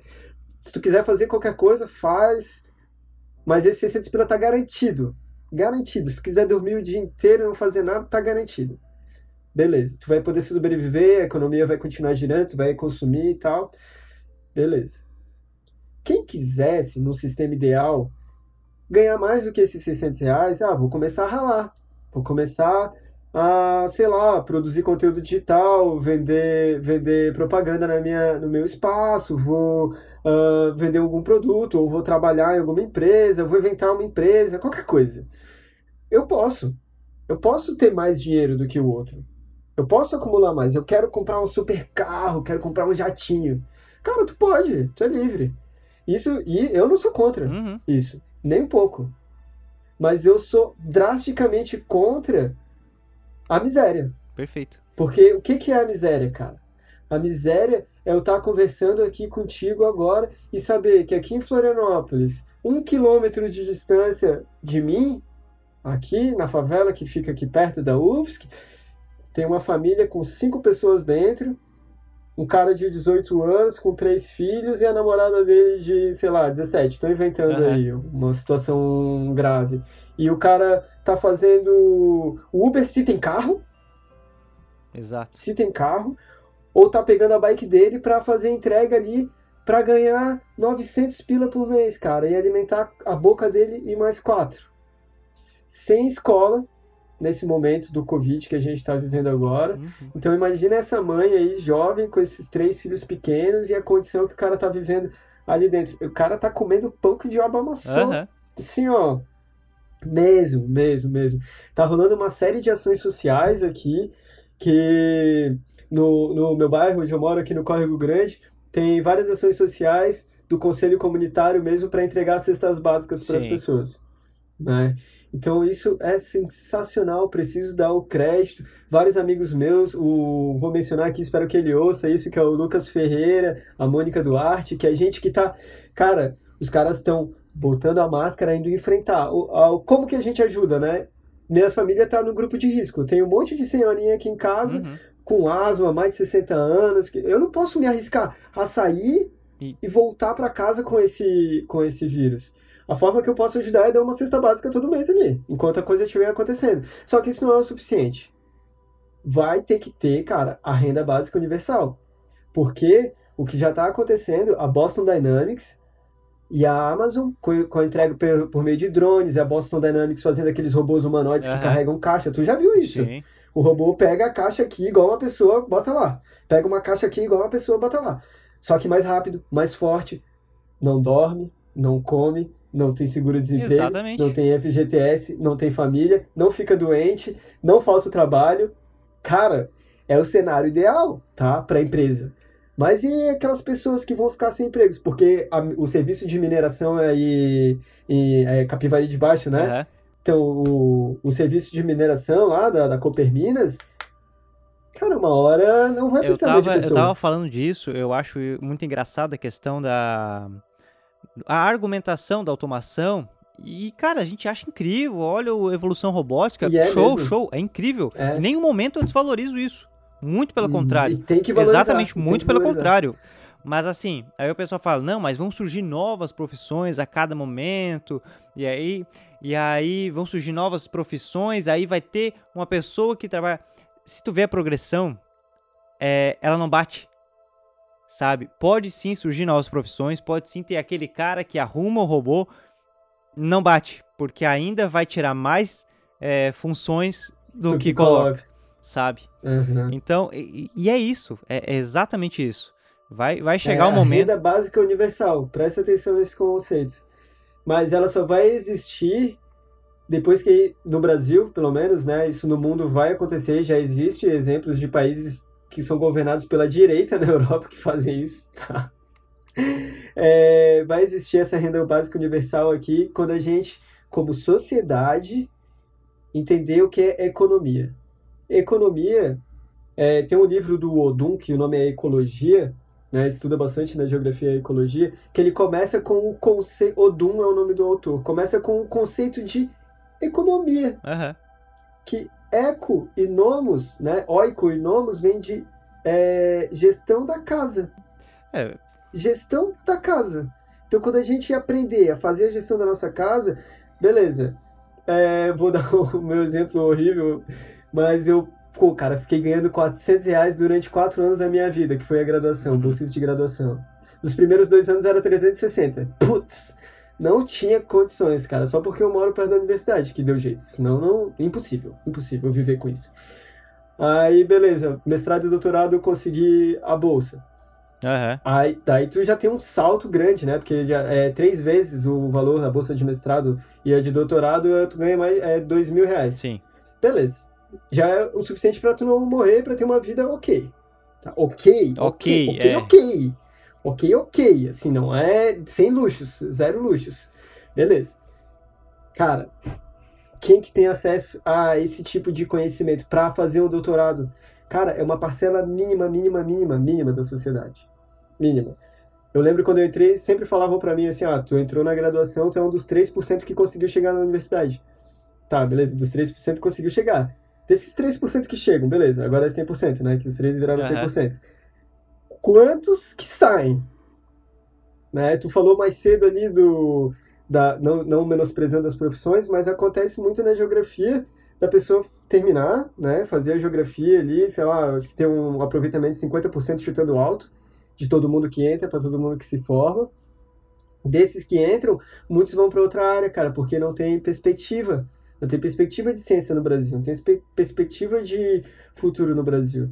E aí agora a geografia ela ajuda a gente a entender e a fazer a gestão da casa. Eu falei do meu da minha renda lá porque alguns anos atrás eu comecei a fazer uma planilha de Excel para botar os gastos mesmo. Uhum. O que, que eu estou gastando? Quanto que eu ganho? No que, que eu estou gastando? Por que, que eu não consigo guardar dinheiro, cara? Por que, que não sobra dinheiro nunca? Aí eu comecei a botar lá no papel. Ah, tá, beleza, dá para cortar isso, cortar isso. É, isso aqui de vez em quando, beleza. Aí comecei a acumular dinheiro. Mas isso não foi ensinado, foi a partir de uma necessidade extrema que eu tive que ir atrás. E na aula de matemática, na escola, por que, que não ensinam a gente a fazer isso para que quando essa pessoa cresça, ela auxilie no orçamento da sua cidade, no orçamento do estado e no orçamento do país? Aonde eu quero chegar? Na dívida pública. A gente tem uma dívida pública, eu e tu, Pedro. A gente tem uma dívida que a gente paga o tempo todo com 50%, mais de 50% hoje. Até 2015 era 49%. Mais de 50% de tudo que a gente produz no país, cara. É tudo que coisa. a gente produz no país é para pagar juros da dívida. De coisa que a gente nem sabe o que é.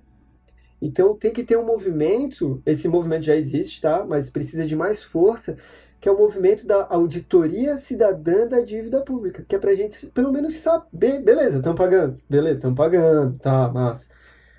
Merda, né? Massa Sim. não, que merda que estão pagando. Mas vamos pelo menos saber do que que, do que que se trata, da onde vem esses juros em cima de uhum. juros, de em cima de juros, de juros de juros, e aí vira uma bola infinita. Daqui a pouco a gente vai estar tá pagando 70% de, do lápis aqui, ó, pum, beleza, eu vou ficar com os 30% que sobrou porque os outros 70% foi para pagar a dívida. O dinheiro que circula é para isso, para pagar a dívida. A gente não consegue acumular. Uhum. Então, como é que a gente vai se desenvolver como sociedade? Porque a sociedade ela precisa ter coisas básicas: alimentação, infraestrutura de saneamento básico e educação. E aí vem a segurança com tudo Sim. isso. Porque o cara que não tem nada disso aqui, ele vai dar jeito. Ele vai dar um a jeito. A vida vai, é? sobreviver. Ele vai, ele vai dar um jeito. E ele vai tirar da onde tem. Exato. E aí, tu tá andando na rua ali com tendo, uhum. e ele não tem, ah, bandido bom é bandido morto. Não, cara. Porque a pergunta não, a afirmação não é essa.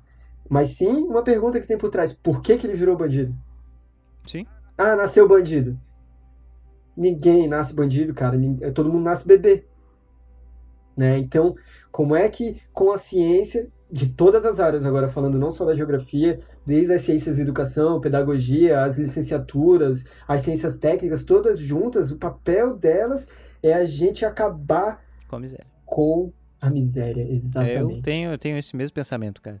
É, não, há, não há problema algum tu, assim, ó, tu ficar milionário, João, e eu e eu ganhando meu salário é. aqui, pô, quero gravar meu podcast, quero é isso, tal, fazer meus trabalhos de marketing mas ter uma, uma qualidade de vida mínima, mínima. Que ga isso. garantida, sabe? É, é, é, isso, precisa ter uma, uma qualidade de vida garantida, cara. A minha namorada, ela trabalha na Convento aqui, que é que ela auxilia hum, crianças, adolescentes e vulnerabilidade social, né? Que massa! Então, então ela, ela dá aula para os menores aprendizes e lá é assim. É a criança, cara, é aquela situação assim que a gente percebe o quão privilegiado nós somos, sabe? Uhum. Então, é, a criança estuda de manhã, então a, a da escola ela vai para lá, almoça na Combenta e à tarde fica fazendo atividade é, judô, capoeira, dança, Nossa. robótica, uhum. enfim. Isso dá muita disciplina. É, e, e o vice-versa, quem estuda à tarde, de manhã tá lá. E é o que impede muito dessas crianças de irem pra droga, de. Porque assim, ó, é tanto que agora deu a questão da pandemia, né? Deu a questão da pandemia. Uhum. Pô, essas crianças vão ter que estar em casa. É, terça e quinta eles estão fazendo marmitas pro pessoal ir lá buscar, e dependendo. E quando é cesta básica, tem que ser tipo, ah, uma cesta básica. É... E aí é, monitorar, tipo, ah, a gente tem duas cestas básicas para dar para essa família. Não, leva uma e aí depois vai. Porque tem famílias que elas trocam pelo consumo, sabe? Pelo vício na droga. Então, é, às vezes tem que dar direto a marmita no lugar da cesta básica para não, não vender. condição de. Uhum. Né? E, e a criança não tem culpa alguma. Uhum. Então, cara, é, tu vê assim as, umas crianças extremamente talentosas na capoeira, na dança, se desenvolvendo graças a essa oportunidade que tem, sabe? Uhum. E são ações incríveis, cara. Então, é, eu, eu, eu, fiquei pensando nisso quando tu comentou ali, porque é isso, sabe? É o pessoal saindo de máscara, de com, com a alimentação, com a refeição, com as cestas, indo nessas famílias, dando. Pô, tu vê a criançada feliz vendo a, a van chegando, sabe? E tu. E, e porra, que, que são. É, Fome é dói, incrível, Pedro. cara. Porra. E aí tu, tu visita essa galera e tu percebe a realidade que. É. que... A dicotomia, total, né? Total, total. Total. Uhum. Então, assim, é, é, bem aquilo. Nós saímos de uma zona da nossa realidade e vemos aquilo aí. A gente não faz, cara, não faz a mínima, mínima, mínima, mínima. Não faz a mínima ideia do que, do que é. é aquilo ali, sabe? E quando deu essa questão toda da pandemia, mano, eu entendo perfeitamente, cara. Eu sou autônomo, eu tenho, sabe, eu presto serviço de marketing. É, é, eu sei o quanto é não atender Uhum. Sabe? Não, Dói, eu né? sei, pô, eu entendo, mas pelo menos eu tenho aqui a minha casa, né? Eu tenho aqui a minha estrutura, é, nós temos o, o, o, que comer. E é a economia uhum. que você comentou ali, a economia nada mais nada menos do que a, a questão de administrar recursos escassos né? Isso. Então, assim, eu tenho como sobreviver. Ah, vou atrasar minha conta de celular, minha conta de net. Foda-se, o que, que é isso perto da, do alimento? Da vida. Sabe? É. Então, uhum. nós perdemos o senso de humanidade, e isso talvez, às vezes, jogo sem incógnita para os ouvintes também. É, talvez a, o uso exacerbado da tecnologia nos fez ter esse distanciamento. Porque nós basicamente vivemos para ir para o trabalho, Concordo. e do trabalho a gente tem que pensar em casa, e daí e a gente chega e já tem que pensar em dormir. É, e, acaba, e nós acabamos nos distanciando da, da comunidade. Mas eu não vejo um pensamento de assim, cara, tá dando merda, tá uma pandemia, tá matando geral, vamos dizer assim. A, a, gente não consegue simular a questão de, pô, João, tu é meu vizinho, cara, tu tem bastante feijão, eu tenho bastante arroz. Cara, almoça aqui, uhum. tá? Pera aí, ó, tá aqui o almoço, sabe? Não tem essa, essa visão comunitária, assim, de se ajudar. Tá todo mundo conectado, mas ninguém tá. É, sabe? E em nenhum momento eu tô falando que o cara não tem que trabalhar. Não, ao contrário, a gente sabe a necessidade que é. A gente sabe como o autônomo fica, fica tenso e tal. Mas, cara, a economia. Ah, porque tem que pensar na economia. A economia é questão de viver. a questão de cuidar de coisa escassa. A economia vai ficar escassa, cara. Vai ficar escassa. Isso. Vai ter um empobrecimento mundial. Isso é fato. Ah. Então, as, quem, sabe? Quem gere a economia não sabe o que é economia. É, então, só vamos focar em tal em viver numa comunidade de uma forma uhum. mais simples, né? Pelo menos para passar esse momento, não há esse pensamento, cara. Eu sinto e aí e aí quando a gente vai nessa, pô, eu fui fazer uma filmagem assim dos alunos ali da da Cinti desse Cara, a realidade deles é uma extrema pobreza, cara. Extrema pobreza. Tapa é... na cara, né? E aí eu fui filmar eles, porque eles jogam capoeira, eu fui fazer um vídeo, né? Nós fizemos uma live beneficente, eu, eu fiz a doação dos materiais, né? gráficos e tal. Que massa. É... E maluco, eles jogando a capoeira, sorrindo, feliz, assim, ó, numa uhum. educação extrema, jogando, ó, oh, quer que a gente joga aqui, quer que a gente faça assim. E eu pensei, caralho, olha o sorrisão dessas crianças, meu Deus. às vezes uhum. o cara que tá falando ali que, pô, como é que eu vou pagar minhas contas? Na verdade, a pobreza dele é muito superior. O que ele imagina de pobreza é muito superior àquela realidade. Uhum. Então, eu, eu, sinto que falta isso na gente. É, eu concordo com a questão da miséria, é, e isso é dever, é, um, é, uma obrigação de nós termos uma qualidade de vida mínima, assim, sabe? Nós é. temos que ter essa qualidade, porque daí gera o progresso. Aí funciona, sabe? Porque a oportunidade básica tá ali. Uhum. Sabe? O teu acesso básico tá ali. E eu já. E eu. Cara, anota o que eu vou te falar na, na, no momento atual, é, mão, no momento atual da sociedade tecnológica que nós estamos, a, a crescente tecnológica, porque a tecnologia evolui muito mais rápido que o social. É Daqui a pouco, a internet, um acesso a uma máquina, a um computador, a, a, a, democratização assim do celular tá mais fácil, tal, mas nem tudo se faz no celular, precisa ter uma máquina. Uhum. Daqui a pouco vai virar um bem essencial, vai virar um direito. É direito do estudante ter aquilo ali. Porque uhum. nós estamos vendo é, muitos, muitos não terem como estudar porque não tem computador em casa, cara. Nem o celular. Nem o celular. Não tem, não, não uhum. tem, não tem como. E, e não, ah. não, não é só na educação básica. Eu vejo gente de universidade, cara, que, os, que pessoas vivem no meio do, do campo, assim, que não conseguem. A UFSC é? tá assim, cara. Não tá voltando às aulas porque tem um monte de gente que não, não, não tem como. Então... Zero, zero acesso. Eu tenho isso comigo, que daqui a pouco o acesso à internet, acesso a uma máquina digna para acessar vai virar um bem essencial, essencial. Tão como a alimentação é, sabe? Porque se o mundo está funcionando assim, a oportunidade dessa uhum. pessoa funcionar assim tem que existir. É verdade. Starlink tá aí para isso, né? É verdade. É, cara. Daqui a pouco vai estar tá todo mundo chipado uhum. aí. O... Tu já viu o Zé Geist? Já, já vi. Zagashi deixa a gente bem, bem louco depois. Deixa, deixa. O Moore falou nesse documento que ele era amigo do Rockefeller, uhum. né? Que era o cara mais rico do mundo. E daí o Moore perguntou pro Rockefeller: tá, cara, tu já tem todo o dinheiro do mundo, tu já tem tudo que tu podia conquistar, tudo, tudo que tu quer, tu tem. Tudo. É só tu pensar que aparece ali uhum. na frente. Ah, quero um, o maior avião que já foi feito, quero. Pronto, tá ali. Ah, quero viajar, viaja. Pronto, consegue tudo. Quem mais que tu quer, cara? Aí o cara respondeu para ele: Ah, eu quero botar chip em todas as pessoas.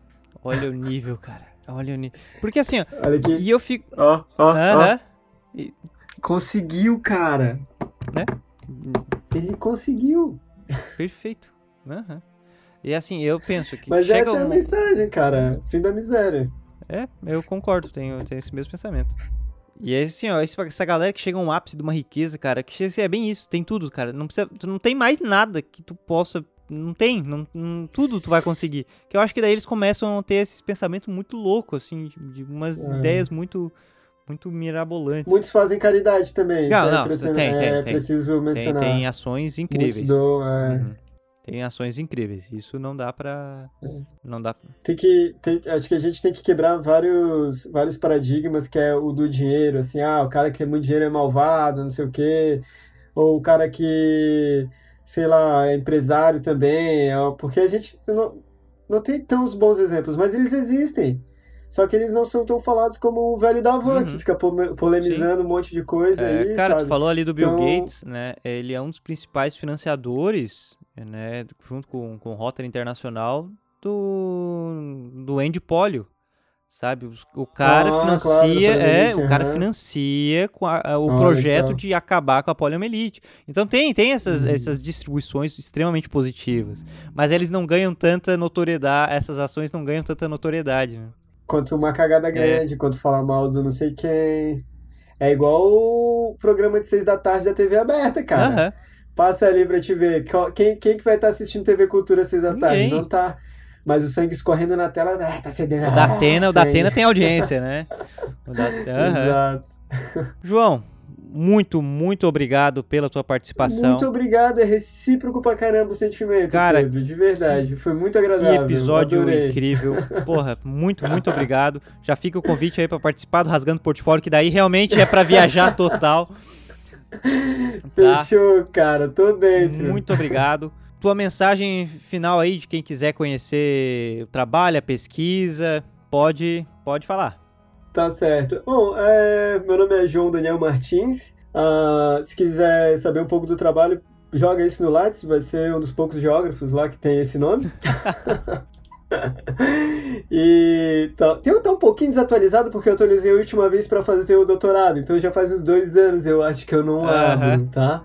Mas ah, quase tudo tá lá. Uh, recomendo conhecer o curso de Geografia da UDESC e da UFSC, tem, acho que aí Tubarão tem da Unisul também. Tem, tem. Recomendo demais conhecer o curso, leia a ementa, as disciplinas, ver se se interessa.